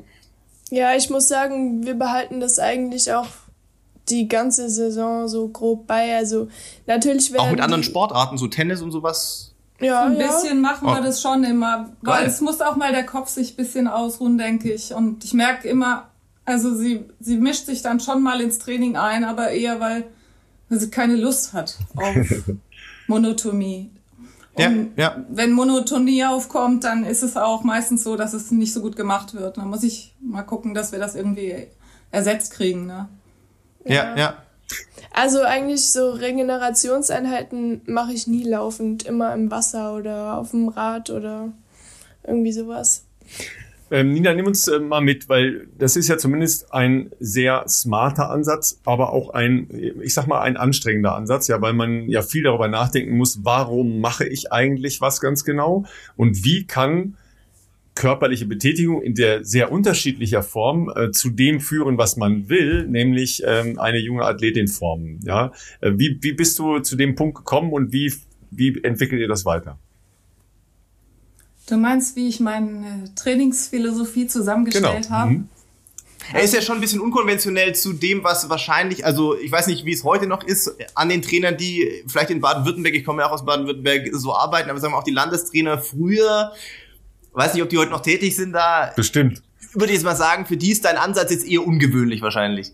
Also wenn ich in den Rahmentrainingsplan schaue, nachdem wir trainiert haben, dann denke ich, dass wir da doch ziemlich äh, konform gehen. Ah, okay, okay, okay. Aber ähm, natürlich, äh, diese ganze Vielseitigkeit ist da nicht so drin, obwohl sie mhm. auch drin gefordert ist. Und ich mhm. kenne auch das Training als junge Athletin was ich gemacht habe, das war mehr als doppelt so viel, an Kilometern auch, mit viel weniger Erfolg. Ähm, wir haben eigentlich, also ich denke meistens hinterher darüber nach, was ich eigentlich mache, weil ich mache das so aus dem Gefühl raus. Nur das Gefühl, okay. das basiert natürlich auf, ich habe Sport studiert, ja, das basiert auf ähm, gelernten und erfahrenen Dingen. Und ich bin auch Übungsleiterin, seit ich 16 bin deswegen hat man ja schon so ein bisschen was angesammelt, was vielleicht mein Bauchgefühl entstehen lässt. Aber ähm, ganz ehrlich, auch wenn es arrogant klingen mag, wir machen, was nötig war. Ja, also klar, das Ziel ist zu gewinnen und das kam auch noch nicht anders vor bei ihr bis jetzt. Und wir haben immer geguckt, was möchte sie machen. Und ich bin ja der Dienstleister. Also stelle ich das zusammen, dass das so klappt. Also wenn es 400 Hürden sind, richte ich mich danach. Wenn es die zwei Hindernisse sind, dann muss ich darauf ein Training machen. Und dann darf es nicht langweilig werden, auf keinen Fall. Ähm, also gucke ich auch, dass da so ein bisschen ein Mischmasch entsteht. Aber im Großen und Ganzen ähm, glaube ich, dass ich doch mit den Trainingsphilosophien der aktuellen Trainer übereinstimme wenn das auch auf den ersten Blick nicht so scheinen mag. Wir, also die machen auch, was nötig ist und manche Athleten brauchen einfach ein bisschen mehr Kilometer. Ich habe auch gute Erfahrungen mit vielen Kilometern gemacht und ich würde das auch wieder tun, wenn es nötig ist. Ja, man muss sagen, dieses Bauchgefühl, das hat, also wir hatten bis jetzt schon echt Glück, dass es immer 100% gepasst hat. Es gab noch keinen einzigen Wettkampf, wo ich mal reingekackt habe oder so. Es hat immer, immer geklappt. Wirklich. War also schon erstaunlich auch. Weil du dich aber offensichtlich ja auch, ähm, ich sag mal, mit dem Training wohlfühlst, beziehungsweise anders gesagt, wenn du an eine Startlinie gehst, fühlst du dich offensichtlich, äh, offensichtlich mit dem Training, was du gemacht hast, so selbstbewusst, dass du auch mental in der Lage bist, das Rennen so anzunehmen. Ne? Also ja, ich meine, ja. es gibt ja auch Athleten, die vielleicht sich zu großen Kopf machen, ob das Training, was sie vorher geleistet haben, äh, gut ist, ausreichend ist, um mit dieser Konkurrenz, mit wo auch immer, egal ob national oder international, um da ähm, äh, um die Topplätze äh, äh, mitstreiten zu können. Du bist ja offensichtlich dann auch in der Lage, an der Startlinie, dass du sagst, hey, das, was ich gemacht habe, ähm, ist so gut, dass ich mir das auch zutraue, oder? Ja. Also ja. da sind zwei Sachen. Einmal ist sie an der Startlinie mit dem Kopf parat, immer. Genau, das, genau. Das, genau. Da staune ich auch wirklich. Da ist sie totaler Profi und klar, ohne das Vertrauen geht es gar nicht, denke ich. Ja. Und wenn ich merke das auch manchmal, da zweifelt sie so ein bisschen und dann reden wir auch drüber. Und auch ähm, das Feedback, was ich bekomme, ist immer sehr akkurat. Da kann ich dann auch vielleicht nochmal im Training was ändern. Aber im Endeffekt ist das Vertrauen ganz groß in das Training. Und obwohl manchmal eine Unsicherheit war, auch wenn man sich mal nicht so fit fühlt, zwei Tage vorher, am Tag X ist sie dann parat. Und das gibt natürlich, da das jetzt immer geklappt hat, ein großes Vertrauen. Und der Kopf spielt einfach eine sehr große Rolle, glaube ich. Äh, zweifellos, äh, zweifellos. Also ich, äh, vielleicht magst du uns mal äh, oder ihr beide natürlich euch äh, und durch euer letztes Jahr mitnehmen, ähm, wenn man sich natürlich im Vorfeld ein bisschen beschäftigt hat, äh, kann man ja jetzt nicht umhin zu sehen, dass ihr im äh, Winter ja auch eine Hallensaison gemacht habt, wenn ich mich nicht Ja, ganz doch, täusche. ja, doch, genau, deine, Mhm. deine äh, ähm, 800 Meter Bestzeit, genau, die ist aus Erfurt. Und ähm, helft mir ein bisschen einzuordnen. Also ich weiß natürlich, dass eine 204,57 wirklich sehr, sehr, sehr, sehr gut ist, aber ich glaube, für U18 ist es sogar exzellent, äh, würde ich mal fast, äh, fast sagen. Ähm, ist eine Hallensaison für euch äh, ein, ein, ein logischer Step sozusagen im Aufbau auch für eine, für eine Frühjahrssaison? Einfach, dass die Vorbereitung nicht so lang ist. Man könnte ja auch sagen, man macht beispielsweise äh, oder man macht Cross im Frühjahr, wobei da gibt's nicht mehr so viel Angebot, aber ähm, ist eine Hallensaison ein wichtiger Step für euch für zur Vorbereitung der Sommersaison? Ähm, weil dieses Jahr habt ihr ja schon gesagt oder angedeutet, äh, plant ihr zumindest auch eine Hallensaison. Ja, ich glaube, ohne so ein paar Hallenwettkämpfe würde es ganz schön langweilig werden, sich die ganze Zeit nur, Nur Training. nur Training. Irgendwie will ich mich ja dann doch auch mal wieder messen und ein bisschen schnell rennen. Dafür mache ich das ja das Ganze eigentlich. Und ähm, Ja, wir machen also nicht viel Hallensaison und danach auch nochmal schön Pause und Neuaufbau. Deswegen denke ich, können wir das machen. ich glaube, dieses Jahr sind so fünf Rennen, die wir geplant haben bis jetzt auch. Von bis, also weiß nicht, ob das noch äh, ein Secret ist oder also re reden wir davon, äh, weiß ich nicht, Landesmeisterschaften, deutsche Meisterschaften, äh, ein, zwei Meetings und weiß nicht, gibt's international was, was für dich spannend wäre in der Halle diesen Winter? Bin ich gar nicht so drin im Kalender aktuell, aber Ja, es Nee. gibt eine Hallen-EM, aber werde ich, werd ich noch nicht machen. Selbst wenn ich die Norm laufen würde, machen wir nicht, haben wir gesagt. Und Mhm. Mhm. werde ein paar Meetings machen und dann deutsche Aktive und deutsche Jugend. Deutsche Jugend, ja. Aber da stehen doch gar keine Hürden und keine Hindernisse. Also jedenfalls nicht äh, Ja, auf der Runde. schade. no, ich wäre neue, neue Konzepte, oder? für die Halle. Ich glaube, in der Halle wäre es dann doch ein bisschen eng. ja, Wobei so zwei Hindernisse auf jeder Geraden. das wird schon oder gehen. Ein, Das wird schon gehen. Ja? Geraden. Das wird schon, wär- wird schon gehen. Ja. Also wir machen vielleicht auch dieses Jahr einfach keine 400, das hatten wir, oder nächstes Jahr eben, das hatten wir dieses Jahr noch drin. Konzentrieren uns ein bisschen, zwei Rennen zum Reinkommen und dann die Meisterschaften, die es gibt und noch ein Rennen zum Genießen, vielleicht in Spanien dann, wo wir Einladung gekriegt haben, weil ja, es muss auch immer so ein bisschen Freude noch dabei sein. Zweimal nach Dortmund reicht, müssen wir nicht dreimal hin. Nee, Moment, Moment, Moment, Moment, Moment. Ja. Das ist sehr, sehr schön im Ruhrgebiet. Ja, ich komme daher. Jetzt mal vorsichtig. Ja. Das ist nichts gegen Freiburg. ja, mein Gott. Jetzt so wieder. Mann. ähm, aber ähm, Yolanda, du wirst ja immer gefragt, ja, ähm, wa- was bist du jetzt eigentlich? Äh, Mittelstrecklerin, äh, Hürdenläuferin, äh, Hindernisläuferin, äh, was denn jetzt? Und es äh, war ja schon ähm, zumindest äh, veröffentlicht, dass du keine Lust hast, im nächsten Jahr dann auf die 3000 Hindernis zu gehen, ja, weil, na klar, ähm, dein Name äh, mit dem Hintergrund deines Vaters, äh, die Zeiten von Gesa, die äh, wir ja gemeinsam getroffen haben am Wochenende, das, da, da Ja. werden natürlich dann gleich so so äh, so, so Nummern äh, verteilt, ja. Schablonen ja, und gerne so, rausgeholt. Ja, so Schablonen ja, rausgeholt, ja. Ähm, wie siehst du dich eigentlich? Ja, also ich stelle mich eigentlich immer als Mittelstrecklerin vor. Ähm, und Hindernis. Wir haben es ein bisschen nach hinten Dieses Jahr. verschoben. Wir brauchen noch ein bisschen Was-. Zeit dazu. Ich Ich- konnte sie jetzt gerade mal ein bisschen zu den 1500 bewegen. Gott sei Dank hat sie jetzt auch da Spaß dran. Und ähm, Eigentlich hatte ich auch gar nicht vor, zwei Hindernis zu rennen dieses Jahr. Aber Dafür ist ja nicht so schlecht war gelaufen, eine muss man gute sagen. Entscheidung im Endeffekt. Also war eine gute Entscheidung. Ja. Ähm, macht ja auch echt Spaß und ähm, ich will auf keinen Fall die Hindernisse aufgeben, weil das ist nochmal ein ganz anderer Reiz als eine flache Mittelstrecke. Aber für die 3000 äh, auf das Training habe ich einfach noch keine Lust, da so viel laufspezifisch zu machen und so lange Sachen. Deswegen will ich lieber bei kurzen und schnellen Sachen bleiben. Ja, und ich glaube, diese Schablonen, ich glaube, gerade weil die da sind, will ich es noch nicht machen. Also da ein bisschen widersetzen. Sehr gut, ja, ist doch, ist doch super. Also für die Leute zu Hause, äh, wir haben natürlich eine, ein sehr breit gestreutes Publikum, natürlich auch äh, viele Leichtathletik-Fans, aber nicht jeder ist jetzt vielleicht ganz so tief drin in der Materie, weshalb wir gerade gesagt haben, noch nicht 3000 Hindernis. Das liegt an der, an der Altersklasse, also Yolanda ist äh, U18 Europameisterin geworden. Da werden noch 2000 Meter Hindernis gelaufen. Ab U20 ist es dann äh, 3000 Meter Hindernis. Ja. Und äh, wie sie selber natürlich schon gesagt hat, ist der Trainingsaufwand, ähm, das könnt ihr euch wahrscheinlich zu Hause auch vorstellen, äh, es ist ein sehr großer Unterschied, ob du halt noch ein Drittel mehr rennst. Also vor allem auf dem Niveau dann, ähm, das erfordert dann auch doch meistens sehr viel mehr äh, Laufspezifik äh, oder mehr Umfänge auch und so weiter. Und ähm, deswegen ähm, glaube ich, dass das ähm, der Übergang äh, mit den Exkursen dann Richtung Mittelstrecke sicherlich nicht schädlich ist, auch für deinen weiteren, äh, für deinen weiteren Karriereweg, zumal ja auch die 15 Meter Zeit, die du in äh, Karlsruhe dieses Jahr gelaufen bist, eher zum Beginn der Saison, muss man sagen, ja auch äh, alles andere als verkehrt ist mit 4,16. Ja, das stimmt ähm, nicht. Bin in Malaga im Juni noch 4,14 gerannt. Ah, da schau mal her, dann ist LADV hier direkt, äh, ja. ist nicht aktuell. Shame on hier das System hier, aber ja. 4,14, äh, krass, das ist, ähm, das ist sehr, sehr gut. Damit bist du wahrscheinlich in deiner Altersklasse auch recht weit oben dabei in Deutschland, oder? Äh, in der U18? Ja, ja, 4, bin ich vorne. Also ja, ja. bin. U18. Das wäre jetzt auch noch eine Strecke für eine Meisterschaft international gewesen, aber die Hindernisse waren irgendwie sicherer.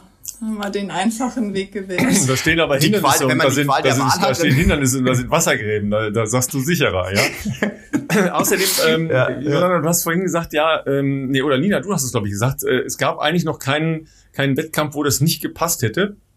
Sagen wir mal, das Einzige, wo man ja sagen könnte, okay, da hast du Lehrgeld bezahlt, war bei deinem ersten Urauftritt äh, auf europäischer Ebene, ähm, nämlich in, in Vorlauf über diese zwei Hindernisse, wo du dann nicht das Finale ja. erreicht hast. Gut, da warst du noch sehr jung, klar. Mhm. Ähm, aber äh, was hat das Rennen damals mit dir gemacht und was würdest du sagen, hat es dir jetzt im, äh, im weiteren Entwicklungsprozess gebracht? Naja, dort in Tallinn, da kam ich als Küken hin ich war, glaube ich, mit drei Jahren Abstand teilweise die jüngste, hatte noch sehr, sehr wenig Rennerfahrung sowieso über die 1500. Die waren mir irgendwie noch bisschen fremd, war ich erst zweimal gerannt in meinem Leben. Und dann ging's da in diesem Vorlauf, es ging richtig zur Sache. Also es wurde nur geschubst und ich hatte auch noch eine Kackposition und dann plötzlich eine Runde vor Schluss geht's richtig ab. Ich glaube, ich bin noch eine 66, 67 Schlussrunde gerannt, was, was ich war so fertig danach. Ich habe wirklich alles gegeben. Danach war mir erstmal zehn Minuten komplett schwindlig, konnte nicht aufstehen. ähm, es hat mich aber dann gar nicht mal so gestört, dass ich nicht ins Finale gekommen bin. Klar, war dann im Nachhinein war ich schon ein bisschen enttäuscht, aber ähm, ich habe alles gegeben und ich habe so viel gelernt in dieser ganzen Woche bei der U20 EM. Ich habe so, es haben mir auch die Leute um mich herum gesagt, ich habe alles aufgesogen und im Nachhinein habe ich mir dann gesagt, boah, wenn ich wiederkomme, dann wird es nicht mehr so laufen, dann, dann wird es andersrum. Dann renne ich vorne weg. No, das ist ja auch. Äh, genau, es ist ja auch ein wirklich, äh, wenn man das erste Mal bei sowas dabei ist, also mir ging es zumindest auch so. Äh, ich glaube, mein erster internationaler Einsatz war relativ spät. Ich hatte auch ein bisschen äh, Wachstumsproblem bedingt, äh, habe ich in der U, in der U, ja, U20, U18 eigentlich relativ viel verpasst. Deswegen war erst ähm, Cross-EM mein erster sozusagen, mein erster internationaler Einsatz. Und das ist auch doch, also wenn man das erste Mal bei sowas dabei ist, ist ja alles ein bisschen größer, ein bisschen ruppiger, ein bisschen, ja. ähm, also man wird ja mit ganz anderen Situationen konfrontiert, als man das vielleicht auf nationaler Ebene kennt. Und ähm, ja, auch äh, U23-EM und sowas damals, das ist ja schon alles, geht ein bisschen mehr zur Sache, als man das auf, auf deutsche Ebene gewohnt ist. Die Abläufe sind oft ein bisschen länger, Callroom etc. Ähm, das sind ja alles so ja. Facetten, die, ähm, die ja doch einen auch ein bisschen am Anfang vielleicht auch beeindrucken und äh, genau, deswegen muss man solche Erfahrungen machen und äh, je häufiger man sowas gemacht hat, desto routinierter ähm, ähm, kann man das Ganze natürlich auch angehen und lässt sich ähm, da weniger beeindrucken. Und ja, diese, also das auch für euch zu Hause, ähm, nicht nur bei Männern wird mal ein Ellbogen ausgefahren, das äh, gibt es durchaus auch äh, bei den Damen äh, in solchen Rennen. Ähm, das, äh, glaube wir haben mal drüber gesprochen, Ralf, war das bei der WM dieses also Jahr oder was letztes Jahr bei Konstanze fast, doch auch? fast den Eindruck, dass ähm, dass bei den Männern das so ein bisschen wie im, im wahren Leben ist, da ist es ein bisschen mehr geradeaus. Also wenn, dann schlägt man sich gleich richtig. Äh, und bei den Frauen gibt es eher so die versteckten Fouls. Ja, da wird dann halt äh, mal der Ellbogen Ja. hier und mal so in die Hacke ja, getreten ja. und so. Äh, wie seht ihr das? Also aus eurer Erfahrung jetzt, ja, ähm, die du dann ja auch da gemacht hast? Mm, naja, also jetzt EM-Vorlauf, wenn man im Feld ist, da musst du schon ganz schön die Ellbogen ausfahren. Und da hilft es auch, wenn du eine stabile Körpermitte hast. Und äh, in der Halle ist es auch echt schlimm, weil es da ja noch mal enger ist. Da musst du eigentlich vorne weglaufen, wenn du nicht geboxt werden willst. Ja, aber Und überholen, ja, in der Halle ist auch immer schwieriger. ja, ja. Dieses Jahr habe ich dann gesagt, also vorne weg ist einfach besser, vor allem wenn dann noch Hindernisse im Weg stehen, willst du ja auch nicht, dass dir jemand direkt vor der Nase läuft und du dann den Balken nicht erkennst. Deswegen besser, wenn du dann ein bisschen Platz hast. Auf jeden Fall. Macht ihr denn äh, solche, äh, sagen wir mal, kontaktorientierten Dinge auch? Ich weiß, dass du äh, hin und wieder auch mal Fußball spielst, ne, mit deinem Bruder. Das Das ist vielleicht die einzige kontaktorientierte Sache. Ja, das ist auch schon mal etwas, ja. Nehmen wir mal die Bioarbeit heute Morgen raus. Okay, das interessiert uns natürlich jetzt, ja. Gab es, Da gab es Stress mit der Aufsicht, oder was? nein, nein, lief alles gut. Da wir ja, da wir ja eigentlich zu zweit sind, meistens in der Trainingsgruppe, ähm, gibt's nicht viele Sachen, die wir kontaktorientiert trainieren können. Okay. Aber ich glaube, man, man lernt durch Gucken auch viel, wie es dazu geht. Und ich denke jetzt gerade in der Halle, das wird auch nochmal so eine richtige Lektion sein, wenn sie dann auch das erste Mal bei den Aktiven starten darf, Oh ja. Um für den Sommer ein bisschen zu sammeln. Da ist ja dann wieder eine U20 EM. Ja, ich habe ja jetzt zwei Wochen Ski gemacht, also Mhm. auch ein bisschen Oberkörper und Trizeps und Stimmt. das kann bestimmt hilfreich sein. Sehr schön, sehr Interessantes schön. gesagt. Die, die Ähm, Vorbereitung da- läuft aber schon gefechtsmäßig, ich sehe das schon, ja. ja, ja. ähm, du hast gerade gesagt, ihr äh, trainiert weitestgehend sozusagen äh, alleine. Ähm, ganz spannende Frage. Tempoläufe dann solo für dich, Yolanda? Oder äh, Nina, bist du auf dem Fahrrad äh, vorneweg, wenn ihr Tempoläufe macht? ja meistens mache ich es alleine. Ich stehe Oh dann krass, am das Rand. ist stark. beim stark für den Kopf auf jeden Fall. Aber ich Okay, gebe okay, auch okay. keine Zeiten vor. Ich sag immer, es muss sich so und so anfühlen und dann Mhm. Fühlt sich dann bei ihr so und so an und sie muss nicht auf die Uhr gucken oder Okay. hat nicht den Druck, dass es jetzt zu langsam sein könnte. Ja, Na, und bei den Dauerläufen bin ich dann aber neben, Also wenn wir es nicht auf der Bahn machen, dann bist du mit dem Rad dabei. Auch mal Mhm. Tempowechsel, Dauerläufe, alles was halt Offroad, Off-Track ist, das. Aber Bahn mache ich eigentlich immer alleine und ähm, ich finde das gar nicht so schlimm. Also es ist dann auch mal cool, wenn ich im Trainingslager in einer Gruppe bin, aber irgendwie finde ich das eher stressig, wenn ich mich nach anderen Leuten richten muss und anpassen muss. Ich mache das lieber ganz genauso, wie es sich für mich richtig anfühlt. Und dann ist es im Wettkampf natürlich umso cooler, wenn ich dann Konkurrenz um mich rum habe, dann ist dieses Wettkampffeeling noch ein bisschen einzigartiger. Mehr da, genau. Was kannst Also, du denn, das äh, Nina, was kannst du oder willst du denn noch selber mitmachen ähm, an, an sportlichen Ah. Betätigungen? also die Kurse machst du mit, ne? Ja, das Stretching. ich kann nicht. Also ich bin, äh, ich bin zwar Fitnesstrainer beruflich, aber ich, ähm, ich sehe nur so aus meistens. Also viel, viel Tempo habe ich nicht mehr drauf. Ich würde das aber jetzt gerne doch noch ein bisschen verbessern und ähm, ja, ich glaube aber, dass ich, wenn ich die Dauerläufe auf dem Rad begleite, ich sehe dann einfach mehr und ich kann dann auch ein bisschen besser nachdenken über ihr Training oder ihre Form, also als wenn ich ähm, nebenher jogge. Da bin ich mit mir Du selbst kannst beschäftigt. besser beobachten natürlich auch Ja, äh, genau. wahrscheinlich ja genau wie sich das so also ob das so aussieht wie es zu der zu dem Tempo auch passen soll. Ja. Na, aber was ihr gerade gesagt habt, das wollte ich nochmal aufgreifen, weil da haben wir auch ja in diversen Folgen schon oft drüber gesprochen über die verschiedensten äh, Möglichkeiten des Trackings heute, also Trackings von verschiedensten Daten, von Schlafdaten natürlich von von Herzfrequenz, von äh, Laktatwerten etc., was ja heutzutage in der Trainingssteuerung Triathlon natürlich auch, haben wir auch schon oft drüber gesprochen, die Norweger, Laktat hier, Laktat da und so. Also was da alles getrackt wird, das hat durchaus alles bestimmt seine Daseinsberechtigung, aber was manchmal in der heutigen Diskussion echt verloren geht, finde ich, ist das Gefühl. Also, dass man immer noch irgendwo lernt, so sein eigenes äh, Körpergefühl darauf zu hören und das irgendwie auch ähm, äh, darauf zu vertrauen. Deswegen fand ich es gerade äh, extrem spannend, dass, dass du gesagt hattest, ähm, dass ihr bei Tempoläufen, also ich nehme mal an, Nina, du wirst schon irgendeine grobe Vorstellung haben, was im besten Falle bei manchen Programmen dann rauskommt, aber dass du sagst, hey, ich möchte da äh, Yolanda überhaupt gar nicht unter Druck setzen, sondern wir sagen, es soll sich so und so, vielleicht prozentual oder wie auch immer das definiert anfühlen und ähm, ist ganz spannend, dass ihr damit ja offensichtlich auch so gut fahrt. Ja. ja, es ist ja so, wir gehen ja schon regelmäßig zur Leistungsdiagnostik, aber die ist dann auch manchmal schon drei Monate her. Mhm. Und ähm, ihre Entwicklung war immer so schnell die letzten Jahre. Also ohne, ohne ähm, Stopp dazwischen ging es immer steil bergauf. Da kann ich ja gar nicht sagen, dass das jetzt der Trainingsbereich ist, der optimal ist. Ja, ja. und dann mache ich das lieber ja. mit, ja, so klassisch mit Vokabeln. Und wenn da mal einer daneben ist, dann muss ich das ja auch nicht gerade sagen.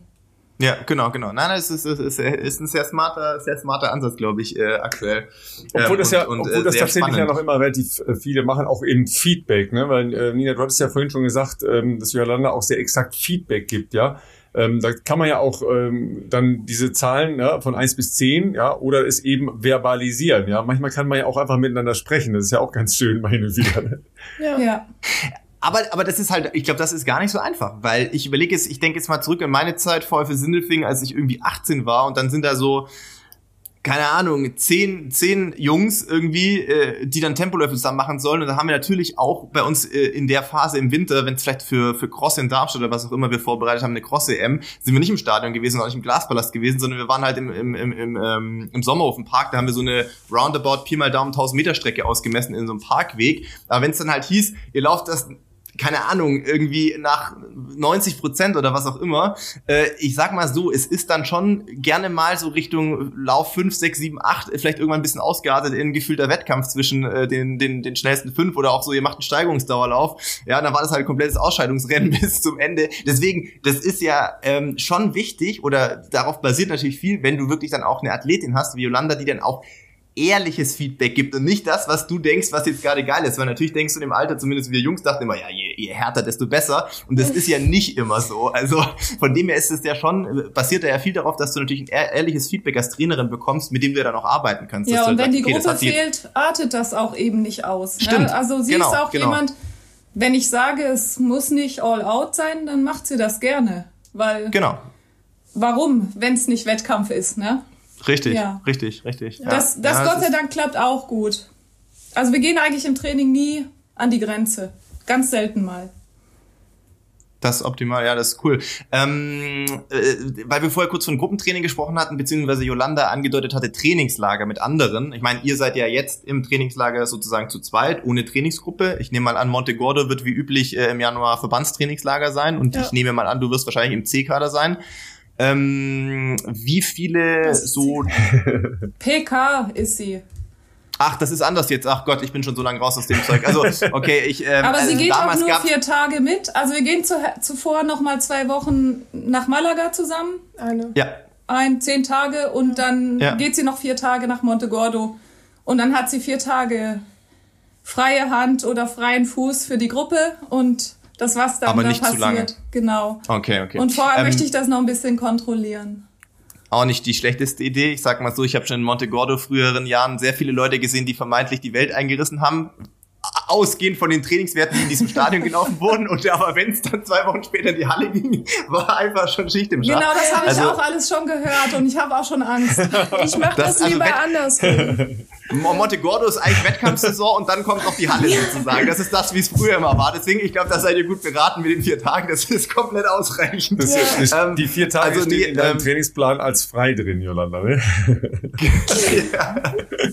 Aber nee, Spaß beiseite. Also C-Kader war halt damals der U20 oder U18 Bundeskader, glaube ich. Das heißt glaube ich, alles anders. PK oder wie auch immer. Ja, genau. Das ist alles ein bisschen anders äh, genamed jetzt. Aber ähm, das heißt, in der Vergangenheit hast du da oder ihr habt ihr regelmäßig äh, äh Trainingslager mit anderen sagen wir mal, Trainingsgruppen oder, oder Verband schon gemacht. Also ähm, Klassiker ist ja auch so Ostern, Cervia, da ist ja oft dann, äh, Sindelfing war früher immer da, Regensburg war früher immer da, Tübingen war immer da oder ähm, Montegordo jetzt im Januar ist ja so ein Klassiker mit dem Verband. Habt ihr sowas in der Vergangenheit häufiger gemacht oder euch immer schon eher auf euch? Nee, letztes ähm, Jahr war sie mit dem Verband im Herbst zweimal weg.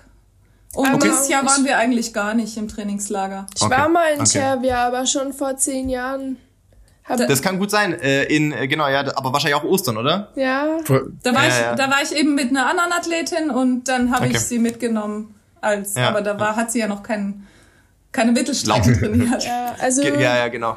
Dieses Jahr habe ich eigentlich gar kein Verbandstrainingslager mitgemacht. Ostern war, waren wir daheim in Freiburg. War auch schönes cool. Wetter. Da soll es ja ganz toll sein in Freiburg. Ja. ähm, jetzt Langlaufen. Langlaufen war ich ja mit den Para-Nordic-Kader aus Freiburg. Und ja. ähm, das war auch echt eine coole Gruppe. Vor allem, es ist cool, wenn man da so völlig ohne Druck einfach mitgehen kann. Und ähm, ich war dann mal die schlechteste, ist auch eine tolle Erfahrung. Und ähm, du, von, von ich der konnte so sich viel nur verbessern. lernen jeden Tag. Also That's das it. war echt, war echt super. Und äh, ist ja nicht meine Sportart. Es hat deswegen richtig locker gewesen. Und ähm, Kütai war ich letztes Jahr mit dem DLV und Balderschwang. Mhm. Das hat dann auch echt Spaß gemacht. Aber ja, das jetzt dieses Jahr war das Ostern war es mir halt zu unsicher, direkt ja. vor der Saison nochmal abzugeben und keinen Einblick zu haben oder keinen Einfluss zu haben aufs Training. Obwohl natürlich, man könnte das absprechen, aber ich, wenn ich sie nicht sehe, kann ich das auch nicht steuern. Und dann. Ich glaube, das ist äh, schon ganz gut so, wie ihr das macht. Also auch äh, für Cherry im April, sag ich mal, da gab es schon einige Leute, die in Plitzhausen äh, Saisonhöhepunkt hatten. ja. Beim allerersten Anschluss und dann, äh, genau, ja. Ja, ja genau, ich zum genau. Beispiel. Und deswegen weiß ich das alles. ja, ja, ja. ja, sehr gut. Es ist sehr gut, wenn man so jemanden in seinem direkten Umfeld hat, die, die das schon wissen. Aber ganz ehrlich, die meisten Leute haben das ja nicht. Wenn nicht zum Beispiel ein Elternteil solche Erfahrungen schon gemacht hat, dann pff, vertraust du ja auf die Trainer, die dafür zuständig sind. Und da ist das halt oft so der Klassiker. Ja, Montegordo Januar direkt vor der Hallensaison oder Cervia vor der Sommersaison. Und gefühlt ja. ist da in den zwei Wochen eine Höchstform erreicht und dann wird's sukzessive nur noch schlechter für den weiteren Ja, ich glaube, es ist einfach total schwierig für einen Trainer 20 Leute zu bremsen. Ja, ja da ja. haben die gar nicht immer total. den Einfluss drauf. Und auch wenn das nicht so gewollt ist, das entwickelt sich, wenn man in der Gruppe ist. Das ist ja genau. wie bei den Afrikanern. Ja, ja. genau, genau, genau, genau. Ja, ja. Sag mal, äh, Jolanda, weil das ja so, so logisch klingt, ne? Ähm, Mutter war Leichtathletin, Vater war Leichtathlet, äh, also Kind Leichtathletin. Ähm, wie war dein, deine Herangehensweise? Ja, wie, wie bist du dazu gekommen? Ja klar, wenn du mit äh, vor zehn Jahren warst du äh, noch deutlich U10, ja. wenn du dann mit ja. musst, äh, dann kann es natürlich auch sein, dass man denkt, boah, nee, so eine Bahn will ich jetzt gar nicht mehr sehen. Ja, wann hast du Spaß gefunden an Leichtathletik? Boah, also ich bin ja eigentlich schon auf dem Sportplatz aufgewachsen und ich glaube mit vier habe ich mit Kinderleichtathletik angefangen. Ah, cool. Und dann habe ich das gemacht durchgehend. Also ich habe auch mal Karate gemacht und Ballett, aber das hat mich alles nicht so sehr gereizt. Ja, aber hättest du Karate mal gemacht, dann wäre das jetzt ein bisschen einfacher mit den Ellbogen, ne? ja, ich habe ich hab immer ich hab einen grünen ah, Gürtel gemacht sogar. Wow. Aber ja. ähm, ich hatte dann keinen Bock, abends in hm. die Halle zu gehen, wenn Sonnenschein ist und alle im Schwimmbad ja. oder im Stadion Sport machen. Und ähm, geturnt habe ich auch mal, war mir, war dann aber zu früh, zu leistungsmäßig, hatte ich auch keinen Bock, vier, viermal hm. die Woche in die Halle zu gehen. Und dann ähm, Leichtathletik in Spanien wir haben mal zwei Jahre in Spanien gewohnt, sechste, siebte Klasse war das bei mir. Cool, wie kam das? Aber einfach mal Lust gehabt auszuwandern, ne? Ja. ja. Geil. Wir wollen. Okay. Ähm, und dann habt ihr gedacht, das Wetter ist doch so, äh, in Deutschland im Winter doch, äh, das Dunkle wollt ihr zurückhaben und seid dann wieder zurückgekommen, oder? Nee, der Jolis Bruder hatte so großes Heimweh, krankhaftes okay. Heimweh, okay. dann mussten wir zurückkommen. Okay, okay, okay, okay. Aber da habe ich dann da war ich auch im Leichtathletikverein in Malaga und mhm. da haben wir dann, da habe ich glaube ich auch zum ersten Mal ein bisschen angefangen, dann so richtig wettkampfmäßig zu trainieren und da war, da war jeden Tag nachmittags eine Stunde Leichtathletiktraining. Man konnte kommen, wann man will und sich dann in der, während der Saison am Wochenende in die Wettkämpfe einschreiben. Alle Disziplinen, die man wollte. Und da habe ich dann viel Hürden gemacht und auch noch Mehrkampf und da bin ich auch das erste Mal Hindernis gerannt. 1000 war mhm. das noch, U14. Krass. Ähm, und dann zurück nach Deutschland habe ich vor allem Blockmehrkampf gemacht. Hürde und Blockmehrkampf. Habe ich auch meinen ersten deutschen Meistertitel geholt, dann U16 Blocklauf. Und dann kam Corona und dann wurde ich irgendwie ein bisschen gezwungen, mehr Lauf zu machen. War ich aber auch natürlich am erfolgreichsten schon immer und ist ja nicht so, dass es mir keinen Spaß gemacht hat und deswegen bin ich dann Läuf Läuferin geworden. Ja. Jetzt, Vielleicht hätte ich noch ein bisschen ein Jahr mehr Mehrkampf gemacht, hätte glaube ich auch nicht geschadet. Aber ist schon gut so. Sag mal, so ein Tag ohne Sport, ist das die schlimmste Strafe, die du dir vorstellen kannst? Ein Tag ohne Sport? Ja. Nö, ist auch ist okay auch mal. Ein bisschen so das für mich, auch mal gesagt, ja.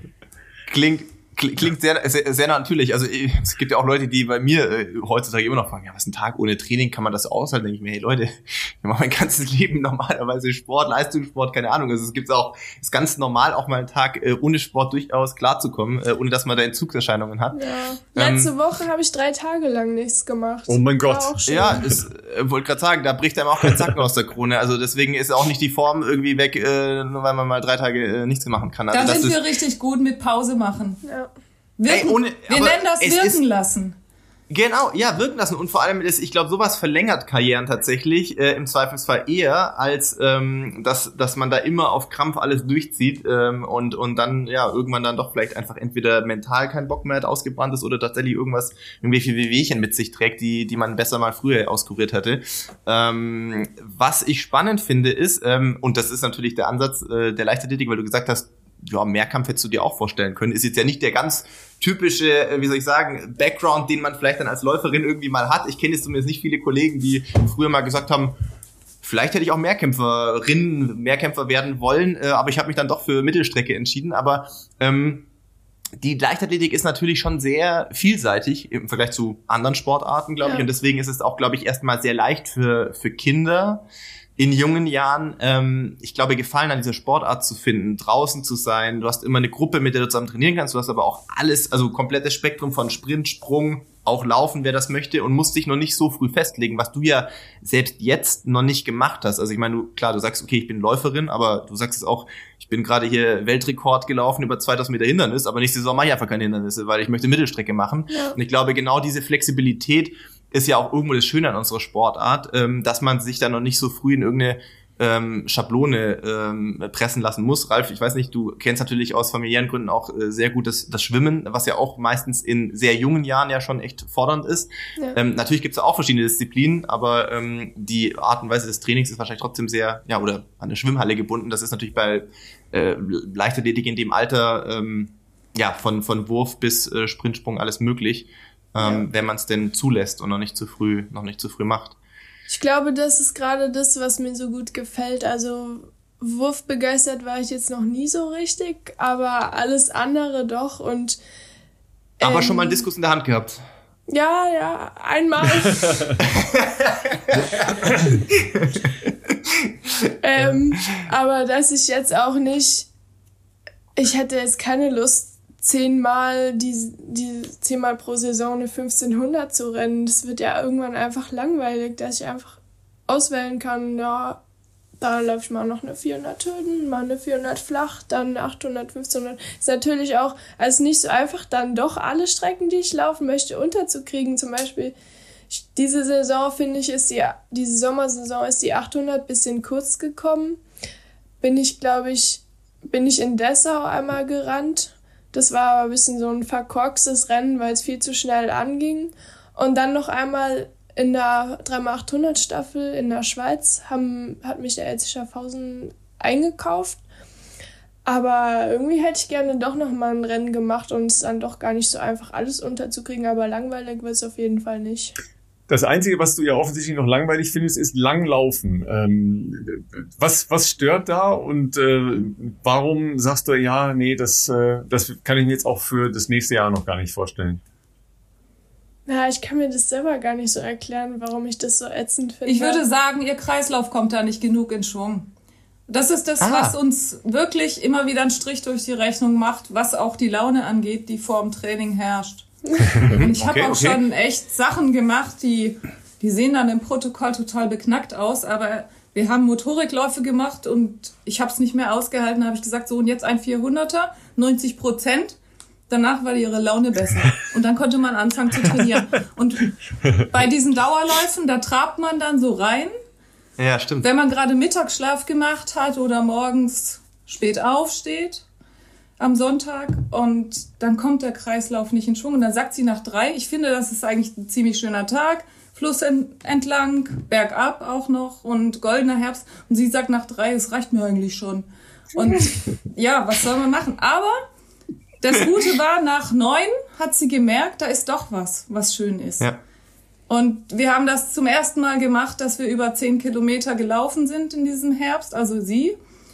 Ähm, und ja, es war ein Batzen Arbeit, von acht Kilometer Dauerlauf auf zwölf zu steigern. Wir haben das auch, ich kann das sagen, viermal gemacht. So oft war es nicht, aber nachdem sie das erste Mal drei Tage essen musste danach, hat sich dann beim zweiten und beim dritten Mal schon was getan. Und es zeigt eigentlich, dass es jetzt auch, das hat einen Wahnsinnseffekt wahrscheinlich. Wir lachen darüber, weil wir kennen andere Strecken, ja, aber für sie ist das Neuland, totales. Nee, total. Ich, ich ja. lache eher darüber, ich lache eher darüber, dass das, es klingt voll nach einem Marathon gehen, ehrlich gesagt. Ja, genau, genau. Ich fühle ich fühl mich, ich fühle ich ich fühl mich da voll reinversetzt, weil ich meine, ich bin, ich habe auch mal mit Bildstrecken angefangen, irgendwie bin ich dann beim Marathon gelandet, weil, wie es halt so ist, wenn man doch mal zu Olympischen Spielen will, hat man gemerkt, ach, es reicht vielleicht doch nicht mit der Schnelligkeit, bei mir zumindest nicht, äh, auf der Bahn. Und interessant ist aber, wenn man halt wirklich lange Marathontraining macht, man ist halt oft so müde, du trainierst irgendwie los und du brauchst schon mal fünf Kilometer, bis du das Gefühl hast, uh, jetzt bin ich mal da, wo man das Gefühl hat, der Kreislauf ist da und jetzt fühlt es sich an wie Laufen und jetzt können wir schneller machen, so diese, diese, weiß ich nicht, Aufwärm, Aufwachphase. Ja, genau. Und das ist natürlich bei Yolanda natürlich gar nicht der Fall. Du bist noch ganz weit weg von Marathon, aber ja. ich habe da gewisse Parallelen gesehen in, de, in der Art und Weise, wie er das geschildert hat. Boah, es hat ey, so lange gedauert, bis man das Gefühl hatte, jetzt ist man irgendwie angekommen in der, in der Trainingseinheit. Ja, auch wie der Stoffwechsel reagiert. Das war, genau. das hätte ich auch nicht gedacht, dass das bei ihr so stark ist, aber ja. ähm, haben wir dann gebraucht und nach, eben nach dem vierten langen, in Anführungsstrichen, Dauerlauf war da so ein bisschen Anpassung da. Und jetzt durch das Skilanglaufen, denke ich, funktioniert die Grundlage sehr gut. Ja. Bestimmt. Ja. Also wie, wie, wie hat sich für dich angefühlt, Jolanda, das erste Mal dann zwölf Kilometer zu laufen? Ist schon, man ist dann doch, auch wenn man das geschafft hat, auch wenn es vielleicht zwischendrin mental mal ein Struggle ist und man sich nicht so toll fühlt, aber ist doch schon ein geiles Gefühl, also so ein zufriedenes Gefühl jetzt, doch, oder? Jetzt also kommt der, die, der missionarische Langstreckler-Ansatz, Achtung. Nein, gar nicht. Also mein Gott, die, die hatte noch so viele Jahre vor sich, aber ey, bei mir ging das am Anfang auch so. Also ich meine, ich versuche mich jetzt reinzuversetzen, wo es dann irgendwann doch mental mal so weit war, dass man gesagt hat, vernünftig wäre vielleicht nochmal was ganz anderes zu probieren, weg von der Bahn äh, zum Marathon. Aber wenn du noch nie Marathontraining gemacht hast, ich sag euch, das erste Mal ein 30 Kilometer Lauf, hast du davor natürlich auch als Bahnläufer nie gemacht, oder ich zumindest nicht gemacht. Da dachte ich schon so, so ein gewisses Gefühl der Genugtuung, das dann irgendwie mal durchzulaufen, war dann schon auf jeden Fall da. Auch wenn es jetzt währenddessen nicht alles Spaß gemacht hat. Das äh, kam dann eher erst, wenn man das irgendwann gewohnter war. Aber ähm, weiß ich nicht, das war doch bei dir nach zwölf Kilometer bestimmt genauso, dass du dann, ich kann mir nicht vorstellen, dass du dann da standest und gedacht hast, oh, zwölf Kilometer, so ein, so ein Quatsch jetzt gewesen oder so, sondern nee, zufrieden warst also, du ja bestimmt trotzdem. Ich habe mich schon gut gefühlt, aber ich weiß ja, dass es für alle anderen total lächerlich ist, deswegen habe ich mich jetzt nicht wie der King gefühlt, weil ich eine 12 durchgelaufen bin. Lächerlich hätte ich jetzt nicht gesagt. Also das ist schon sehr, sehr hart, sehr hartes naja, Urteil über dich selber. Mit, mit meinen, mit den anderen Läufern und Läuferinnen hier so, gegen die ich renne und so. Sie hat aufgehört zu lästern über andere jetzt. Die jeden okay, Sonntag okay brav ihren Langlauf machen. Sehr gut. Aber man kann das ja auch anders lösen. Ne? Ähm, da sind wir vorhin jetzt, äh, Philipp, gar nicht mehr so richtig zugekommen, weil wir haben äh, schon ein paar Dinge besprochen. Ähm, am Wochenende waren ja sehr bemerkenswerte Zeiten bei der Marathonveranstaltung in Valencia. Ähm, Debütanten, die 201 laufen bei den Männern und schnellste Zeit bei den Frauen und so weiter. Ja. Ähm, und dahinter waren aber ein paar sehr, sehr spannende Ergebnisse, zum Beispiel auch von den Franzosen bei den Männern äh, mhm. oder von einer Australierin, die den äh, Weltrekord für 45-Jährige gebrochen hat. Die ist 2,21 gelaufen, also eine absolute Weltklassezeit. Ähm, und die ähm, fahren alle, Achtung Philipp Flieger, die fahren alle viel Fahrrad. Ja, die machen, die mhm. machen alle die ja. langen Einheiten auf dem Fahrrad. Ja, ähm, ich habe schon gesehen, Jolanda, du bist ja auch ähm, mit dem Fahrrad manchmal mit einer Triathletin unterwegs Ihr solltet aber vielleicht nochmal über eure Streckenplanung vorher nachdenken, bevor ihr wieder irgendwo lost seid. Das, ja. Den Insider kenne ich nicht. Gab's da, gab's da Anekdoten, ja, äh, die auf Instagram geteilt wurden oder wo, wo, wo du äh, vielleicht eine unfreiwillig längere Tour gemacht hattest, oder? Auch, naja, es wurde schon ein bisschen länger als geplant, weil wir keine Strecke rausgesucht hatten, aber beim Fahrrad stört mich das jetzt eigentlich nicht so. Wir sind da durch den Kaiserstuhl gefahren, das war echt, also war echt schön abwechslungsreich. Also das da. ist ja wie mit dem Skilanglauf in diesem Bereich haben wir ja doch schon sehr viel gearbeitet. Wir sind auch während mhm. Corona 300 Kilometer gewandert im Schwarzwald. Mhm. Aus der Not geboren. Das war ja therapeutisch irgendwie. Aber da spricht man ja Bereiche an, die kriegt man bei einem langen Dauerlauf so nicht hin, weil das ist so grundlegender Fettstoffwechsel. Und deswegen ja. bringt das den Läufern, sobald sie viel Rad fahren oder auch Aquajoggen machen und schwimmen, bringt ihnen noch ein Zusatztraining, ein Zusatzeffekt, ähm, den sie sonst nicht so kriegen beim Laufen. Ich denke, beim Laufen ist immer doch mehr Belastung da, eine Intensität höher. Ja, ich glaube, das mag ich dann auch bei Ski und Rad, dass man sich zwischendurch doch mal so ein bisschen erholen kann und man, ich kann es aber viel länger aushalten als beim Laufen. Also ich erstens ist man schneller unterwegs. Zum Beispiel. Ja, ja, mhm, gar mhm. nicht. Also man ist ja man ist schneller unterwegs, aber man kann auch länger unterwegs sein. Also man sieht viel mehr und Landschaft und es, die Zeit vergeht dadurch auch schneller, ne? Ich weiß nicht, eine Stunde Ski, die ging so, die verging so wie im Flug, wenn ich mir vorstelle, mhm. ich hätte da eine Stunde laufen müssen. Nee, danke. also, und beim Rad ist es genauso. Ja, da, ja. da, fährt man schnell ja mal drei, vier Stunden, ne? bis man die nächste Eisdiele erreicht hat oder die nächste Kuchenstation. Ja. Ne? ja. Äh, wie, wie sieht's denn eigentlich damit aus? Äh, Ernährung und so weiter, macht ihr euch da schon viel Gedanken drüber oder äh, Hauptsache schmeckt gut und ist ausreichend nach dem sehr, sehr langen 12 Kilometer Lauf? Ja, letzteres und vorletztes eigentlich doch. Es muss gut schmecken und es ähm, muss auch ja. viel sein, aber wir sind schon ziemlich lang vegan. Ah, okay. Schon mhm. okay. über zehn Jahre. Ich glaube zwölf okay. Jahre sogar. Ja. Aber genau, also ihr seid genau, ansonsten, ja, äh, gibt da keine. Na, bei vegan, bei vegan gibt es ja schon ein paar äh, Überlegungen, dass man ein paar Dinge doch substituieren muss. Macht ihr das auch? Na, ich nehme Eisen jetzt so Eisen seit der letzten ja. Sportmedizin hm. in Leipzig, hm. weil ich irgendwie bisschen wenig Ferritin gespeichert habe oder sowas. Äh, Aber ganz nicht so ungewöhnlich bei Läuferinnen und Läufern. Ja. Ja, ja, ja. Ja, spannende, spannende Ansätze genau. auf jeden Fall. Ne? So, jetzt äh, kommen wir doch bitte noch mal eben zu der Bio-Klausur. Äh, was war denn los heute Morgen? Ne? Worum ging es überhaupt? Was war das Thema? Äh, und was, was, auf was müsste nächste Woche eingehen? Neurobiologie war oh, das ja. Thema mhm. und ich hatte die Klausur schon zwei Tage und das habe ich aber nicht gesagt. Dann gab es den ersten Zoff und ja, es ist schwierig, wenn die eigene Mutter Aufsicht macht und sie hat nicht gelernt oder nicht genug. Es war ein schwieriges Thema und ich habe versprochen, dass ich das gut durchziehe an der Schule und das habe ich dann auch gemacht. Ja. Ja, aber jetzt ist vorbei und jetzt kann ich damit abschließen. sehr gut, sehr gut. Wir waren danach gut essen. sehr gut. Ich, äh, zusammen.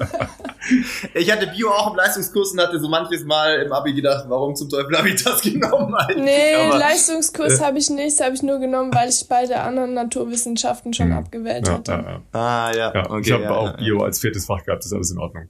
Ähm, ah, sag mal was anderes, ähm, aber damit zusammenhängt. Ähm, willst du das alles immer äh, erklärt haben, warum ihr was trainiert und was das für einen Effekt hat? Oder sagst du einfach, nee, ich äh, vertraue da ganz ähm, auf meine Mutter und meine Trainerin in Personalunion und ähm, dann machen wir das? Nee, das meiste kann ich schon nachvollziehen. Also ich mache mir ich mache mir eigentlich auch übers Training Gedanken und überlege so, hm, ja, was ich habe keinen Trainingsplan oder so, deswegen überlege ich ja, was könnte mhm. denn heute eigentlich dran sein? Dann frage ich mal nach. Manchmal wissen, manchmal weiß ich es schon, manchmal auch noch nicht. Ähm, und voll oft ist es so, dass ich das, was ich mir in meinem Kopf ausmale, dass das auch übereinstimmt mit dem, was sie mhm, geplant okay. hat. Mhm. Und wenn ich das jetzt mal nicht nachvollziehen kann, dann frage ich auch nach, okay, warum machen wir das jetzt und nicht was anderes und so. Und dann, also das ähm, will ich eigentlich schon alles wissen, warum oder wieso das jetzt und wofür ist es gut, weil ich glaube, ich reflektiere auch das Training sehr viel und kann dadurch eine gute Rückmeldung mm, geben, ja. auch wie es mir dabei ergangen ist. Ja, aber es gibt ja sehr unterschiedliche ähm, Athletentypen. Ja, manche sagen, ich will es gar nicht wissen vorher. Ja, ähm, wenn es eine richtig harte Einheit ist, schon erst recht nicht. Und auch wenn es eine zu lange Einheit ist oder so, ich will es gar nicht wissen. Aber und andere diskutieren viel. Ne? Äh, Philipp, du warst eher der Diskutierer, oder? ähm, sagen wir mal. Wir nehmen das mal als klares Ja. sagen wir mal. Also, es war sehr trainerabhängig, glaube ich. Also ähm, ich glaube, dass äh, gewachsene Trainerbeziehungen schon auch dazu führten, dass man äh, über manche Trainingsinhalte diskutiert. Ähm, ich sag mal, in jungen Jahren habe ich das noch nicht unbedingt so gemacht, ähm, weil ich da auch ganz viel Ehrfurcht noch hatte vor denjenigen, die mich damals trainiert haben, Harry Olbrich in Sindelfing oder ähm, danach dann auch Frank Zimmermann, die zwei Jahre. Ich meine, das war jemand, der ist in den 70ern schon äh, 27, 30 gerannt oder sowas. Also da denke ich mir, wer, wer bin ich mit 18 ihm zu sagen, irgendwie, keine Ahnung, du, ist das Training richtig oder so? Und das hat ja auch sehr gut funktioniert. Ähm, das kam dann eher tatsächlich in der Regensburger Zeit irgendwann, weil man, wenn man halt boah, ich will, wie lange war ich bei Kurt Ring? Äh, zehn Jahre, elf Jahre? Also ich meine, dass man dann natürlich nach fünf, sechs, sieben Jahren auch mal, wenn Trainingspläne schon gr grundsätzlich ähnlich sind, aber auch funktionieren, dass man dann irgendwann sagt, hey, ich möchte einen anderen Inhalt hier oder wir machen im Frühjahr jetzt nicht Cross, sondern machen das oder wir gehen nochmal auf den ersten Halbmarathon, dass man da dann diskutiert, ob Inhalte sich verändern oder auch verändern müssen, weil immer die gleichen Reize funktionieren nicht, neue Reize gehören auch dazu. Das ja. ist, glaube ich, auch normal gewesen. Andererseits jetzt hier die Jahre mit Renato Canova, die letzten zwei Jahre, ähm, sorry, also da habe ich jetzt auch wieder eher weniger diskutiert, weil ich meine, das ist jemand, der hat Weltrekordhalter und I don't know, was für Leute trainiert als Ke halb Kenia. Äh, und wenn ich dann mit dem in Kenia auf der Moy Ben Road stehe, dann, dann bin ich jetzt nicht der eine von den 40, der die Hand zieht und sagt, ey, cool, ähm, sorry. Grade, ja. Genau, vielleicht könnte man nochmal über die Intervallpausen nachdenken. Ich weiß nicht, ob da 90 Sekunden okay sind oder ob wir die mal zwei Minuten machen sollten. Also das, ähm, das, das mache ich natürlich dann da auch nicht. Aber ähm, grundsätzlich mündige Athleten ist, glaube ich, wichtig. Ich glaube schon, dass es grundsätzlich ähm, auch ähm, Trainer und Trainerinnen äh, gut daran tun, ihre Athleten ähm, äh, Inhalte zu erklären. Also warum man manchmal Sachen macht, damit die auch lernen und verstehen können, warum man Dinge macht und vielleicht auch später tatsächlich zu einem richtigen Zeitpunkt eigenen Input geben können. Ich glaube, dass sich so eine Trainer-Athleten-Beziehung auch ähm, tatsächlich positiv auch weiterentwickeln kann. Das ist ja nicht immer nur als Kritik am Trainer verstanden, so, sondern dass man halt versucht, sich äh, in, in beiderseitigem Interesse auch weiterzuentwickeln. Das ist, glaube ich, ehrlich gesagt eher gut.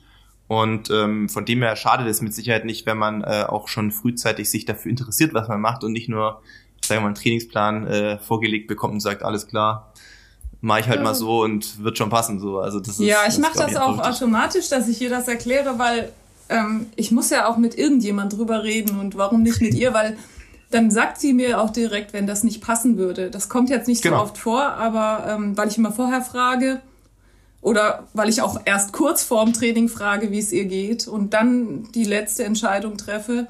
Aber wir können uns dann ja gut austauschen und viel besser, als wenn ich das einfach vorsetzen würde. Ja, das ist auch ja. wichtig, dass sie zum Beispiel, wenn jemand anders sie fragt, dass sie das argumentieren kann, warum sie das tut, finde ich.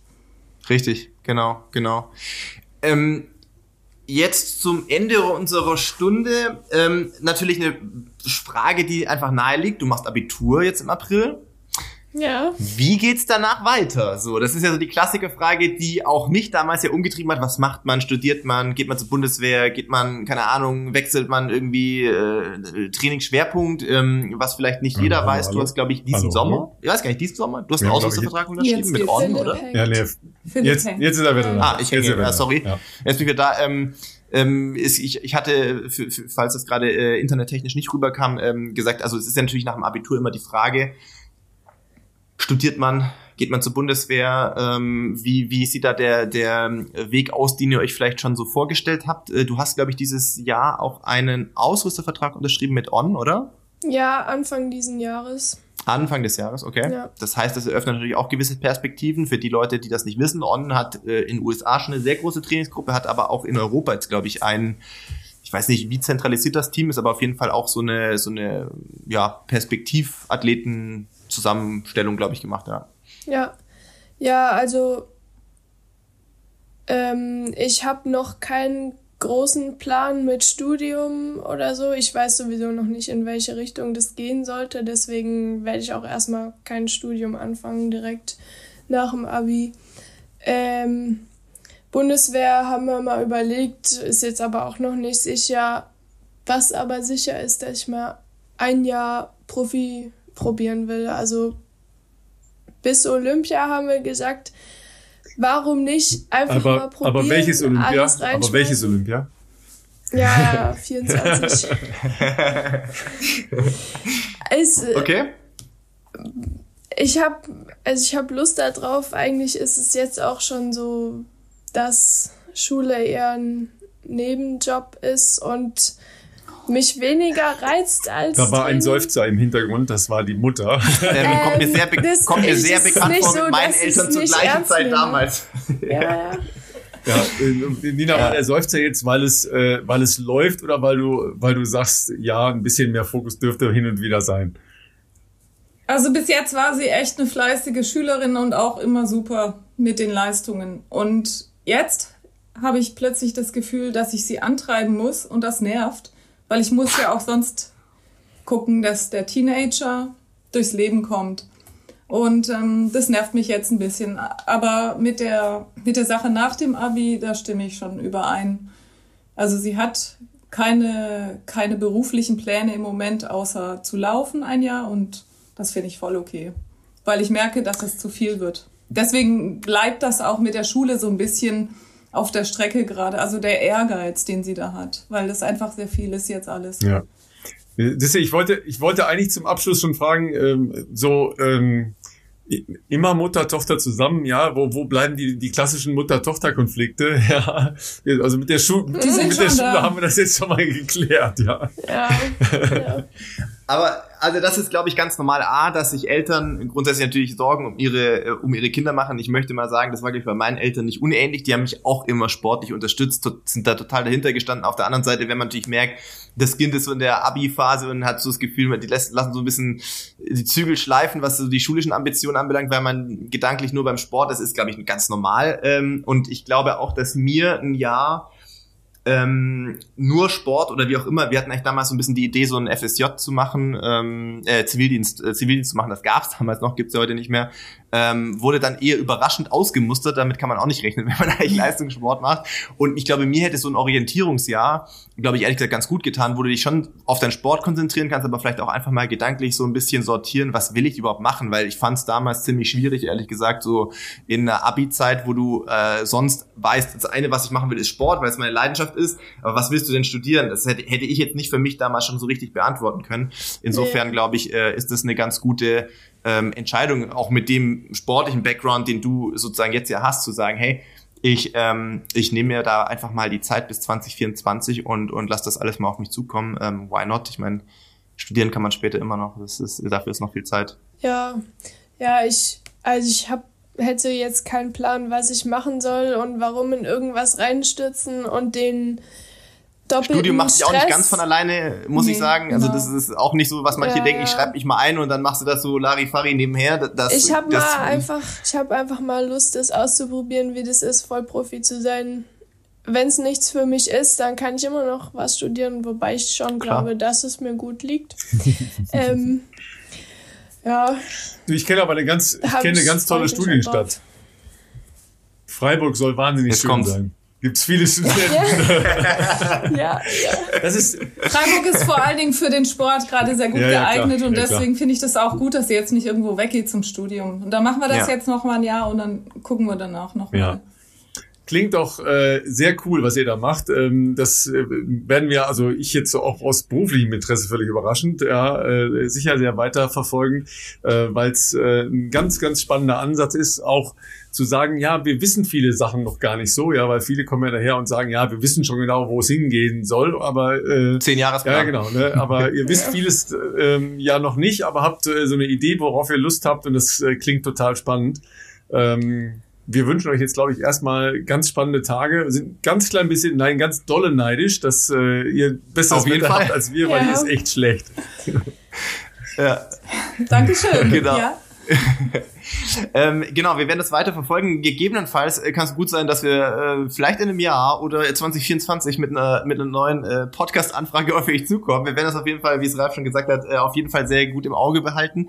Äh, wünschen euch erstmal jetzt äh, noch eine schöne Zeit in der Sonne und äh, dann eine, eine, einen guten Start in die in die ähm, ja, Indoor-Saison und äh, genau bedanken uns für eure Zeit auf jeden Fall hoffen dass ihr jetzt gucke ich mal auf die Uhr bei euch müsste es eine Stunde noch eher sein, glaube ich. Ja, hoffen auf jeden genau. Fall nicht, dass ihr dass ihr das Abendessen verpasst habt wegen uns. Äh, vielen Wir Dank für eure essen Zeit. dann, wenn wir lustig sind. Ah, das ist sehr, gut. Ja, viel Spaß beim Paddle-Tennis. Ne? Äh, Und ja, bei Ja, den Kursen, danke. da sind ja immer sehr lustige Sachen dabei. Ja. Vielen Dank für eure Zeit und euch zu Hause ähm, einen schönen Start in euer Laufwochenende. Bis dann. Hasta la vista.